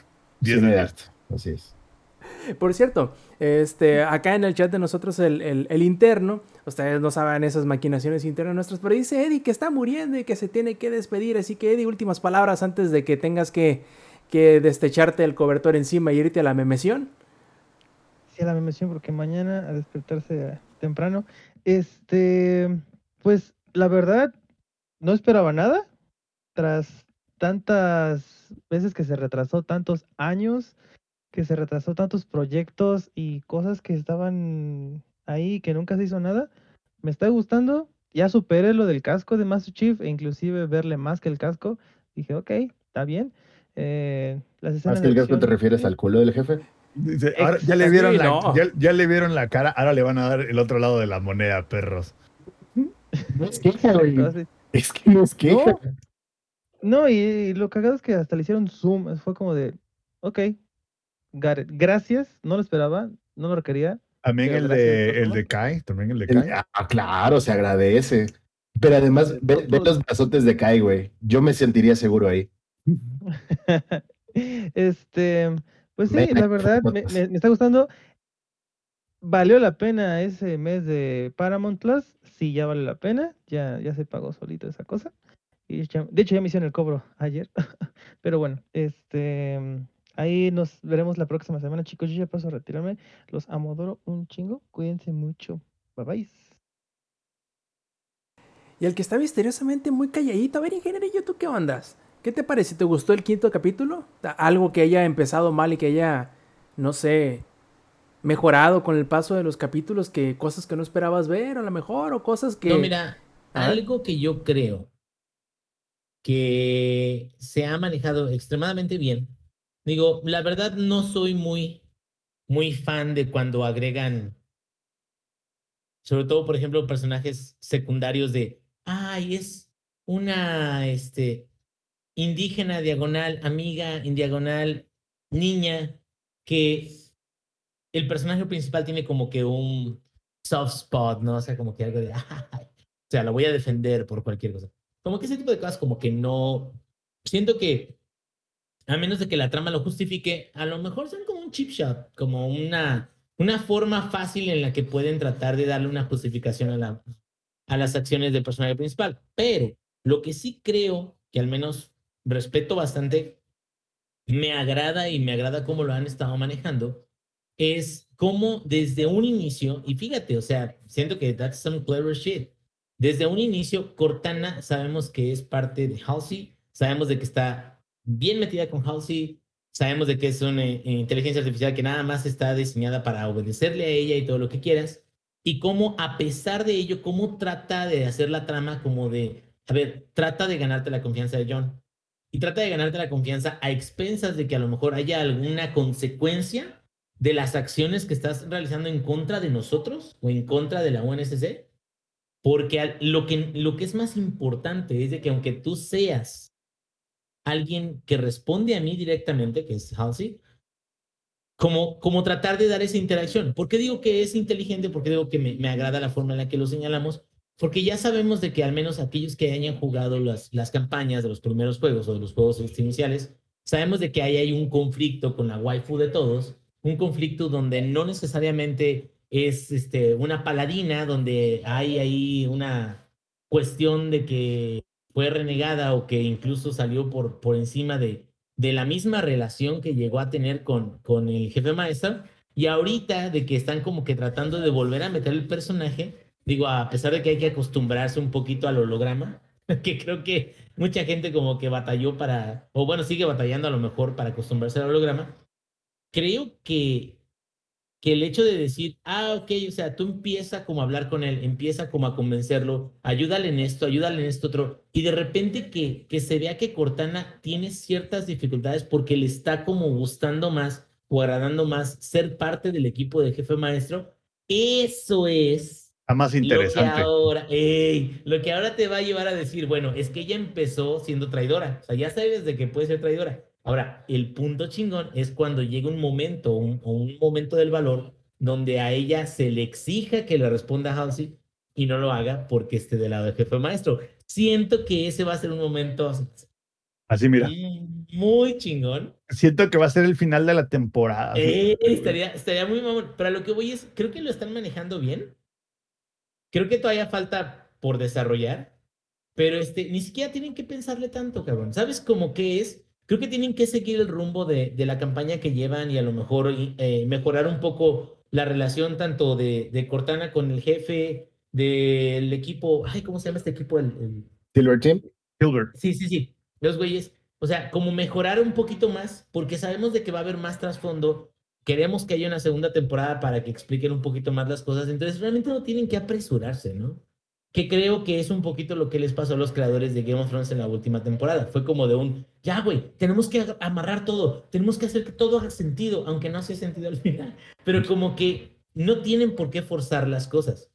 Van bien, hay escenas de acción, hay capítulos que están más bajos en argumento, pero están más este, activos en acción. Y así debe de ser, güey. O sea, va a haber algunos capítulos que sean más este, violentos y va a ser unos capítulos que sean más de diálogo y de, avanzar en, en los argumentos, pero creo que hasta ahorita no he visto nada grave. Y, y yo sería, a lo mejor, si estamos hablando de descalificaciones que dices, Sampi, de 9, 8 y 0, yo sí le daría como un 8 o un 9, dependiendo de qué tan bueno el capítulo. Fíjate que eh, un personaje que no, no, no, no está en la serie y estaría interesante que a ver si lo van a sacar o no, es el Sargento Johnson. Uy, yo estoy mm, esperando ver a Johnson y tengo de ahí de algo. ¿Lo reemplaza un poco Kiss? Sí, justamente eso es lo que me da miedo. que quieran volver a Kiss como el, reemplazo del sargento Avery fucking Johnson y no, eso sí no me gustaría para nada. Pero ya veremos, ya veremos. Y, algo sí se ve que va como por ahí hasta cierto punto, porque ya se lo dijo el jefe maestro, ¿no? Es como de, es que usted ha sido quien me ha estado ayudando y quien me ha sacado de dudas y esto y lo otro, y ya lo ve como una figura paterna que es más o menos lo que era Johnson para el jefe. Y siento que Johnson tiene muchas cosas que entregar y no quisiera que se perdiera un personaje así de chingón como lo es, eh, para darle un comic relief que tal vez la serie necesita por ratos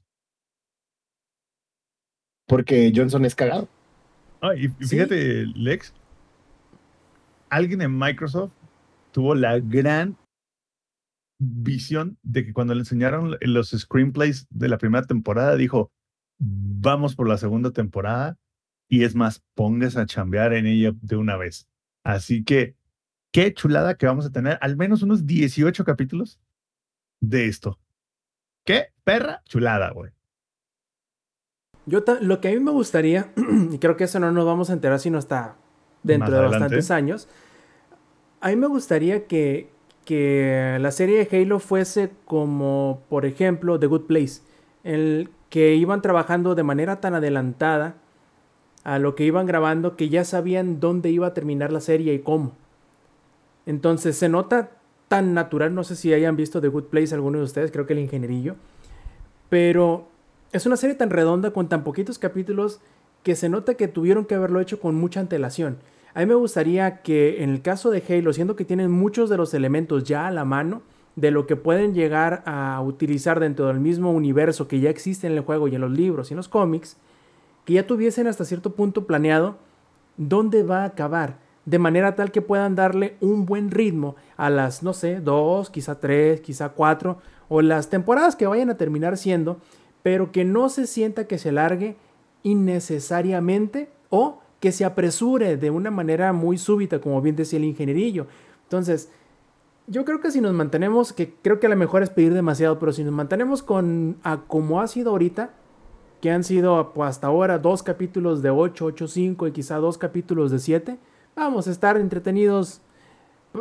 Para empezar, los primeros, el próximo mes, que es lo que falta para que termine la temporada, y pues de aquí, no sé, un año y medio más que salga la segunda temporada, que creo que no va a tardar más de eso para llegar. Agri, concuerdo. A ver, siendo que llegamos a la mitad de la temporada, obviamente vamos a hacer otro spoiler cast con los siguientes cuatro episodios, una vez lleguen y los hayamos visto, los hayamos procesado, los hayamos disfrutado. Pero como bien pregunta y dice Zampi todo el tiempo, ¿Qué calificación le ponemos en este descanso o en este punto de quiebre de la mitad de la temporada, ingenierillo? ¿De a cuánto le tiras a estos cinco episodios en conjunto? Tomando el pedido, güey, de. Yo creo. De, garrafones y así. Está levantando el garrafón. Pero creo, que, creo que había dicho 8 u 8-5 hace unos minutos. Creo, creo, no estoy seguro. Bueno, ahorita que nos, que nos lo aclare. A ver, tú, Lex. ¿Cuánto le pones a estos cinco episodios eh, iniciales? 8-5. Definitivamente yo creo que es la, la calificación como, como general y creo que la mayoría de nosotros vamos a concordar como con ello. Ah, ha habido capítulos flojos a nivel acción, pero han tenido buen contenido. Aquí yo creo que algo que no le sube la calificación a la serie, por el momento, es todo este desmadre que está pasando con Juan, porque se siente muy irrelevante para todo lo que está pasando. Por ahí yo tengo teorías, ya saben, ¿no? Las teorías conspiranoicas y todo este pedo que también alimenta las series, que es, bonito. Eh, tengo ahí mis teorías con el tema de Quan. Yo creo que el tema de Quan viene más como con un tema Forerunner, más o menos como por ahí. Y si logran acertarlo eh, de una manera muy chida, valdrá la pena. De otra forma, siento que es mucho tiempo en pantalla que se está perdiendo por un drama que ni siquiera tiene como tanta, tanto jugo, ¿saben? Pero sí, yo voy a decir 8-5. Zampi. Igual, 8-5. Antes del capítulo 5 era un 8, con el capítulo 5 se volvió un 8-5. Estoy de acuerdo. Estoy de acuerdo. El, el, primer, mi orden de los mejores capítulos es 5, 1, 3, 4 y 2. Ese es como mi, mi orden. El 2, la neta, hasta ahora creo que es el capítulo más flojo, pero entiendo por qué existe el capítulo 2. El 5 es una perra chulada, güey. Luego el 1, el 4 también estuvo de no mames, el 3 estuvo muy bueno y el 2 fue el que estuvo eh, más, o menos. Este, así que ah, yo le doy a los cinco capítulos 8.5 como, como, como conjunto, vaya. Así es, estoy completamente de acuerdo, incluso hasta en el orden de la de cómo me han gustado más o menos los, los episodios. La verdad que, como bien decías tú, Zampi, creo que el, este último episodio, el quinto, quizás es muy corto, pero yo siento que hubiese sido un peor episodio si lo hubieran metido más, porque hubiese quedado más a medias. Y yo creo que por eso hay nueve capítulos en lugar de ocho. Porque Sí. los 20 minutos que le quitaron aquí, siento que los van a compensar por ahí. Porque creo que originalmente habían dicho 8 y luego después como que cambiaron y ahora son 9, porque originalmente creo que eran 8.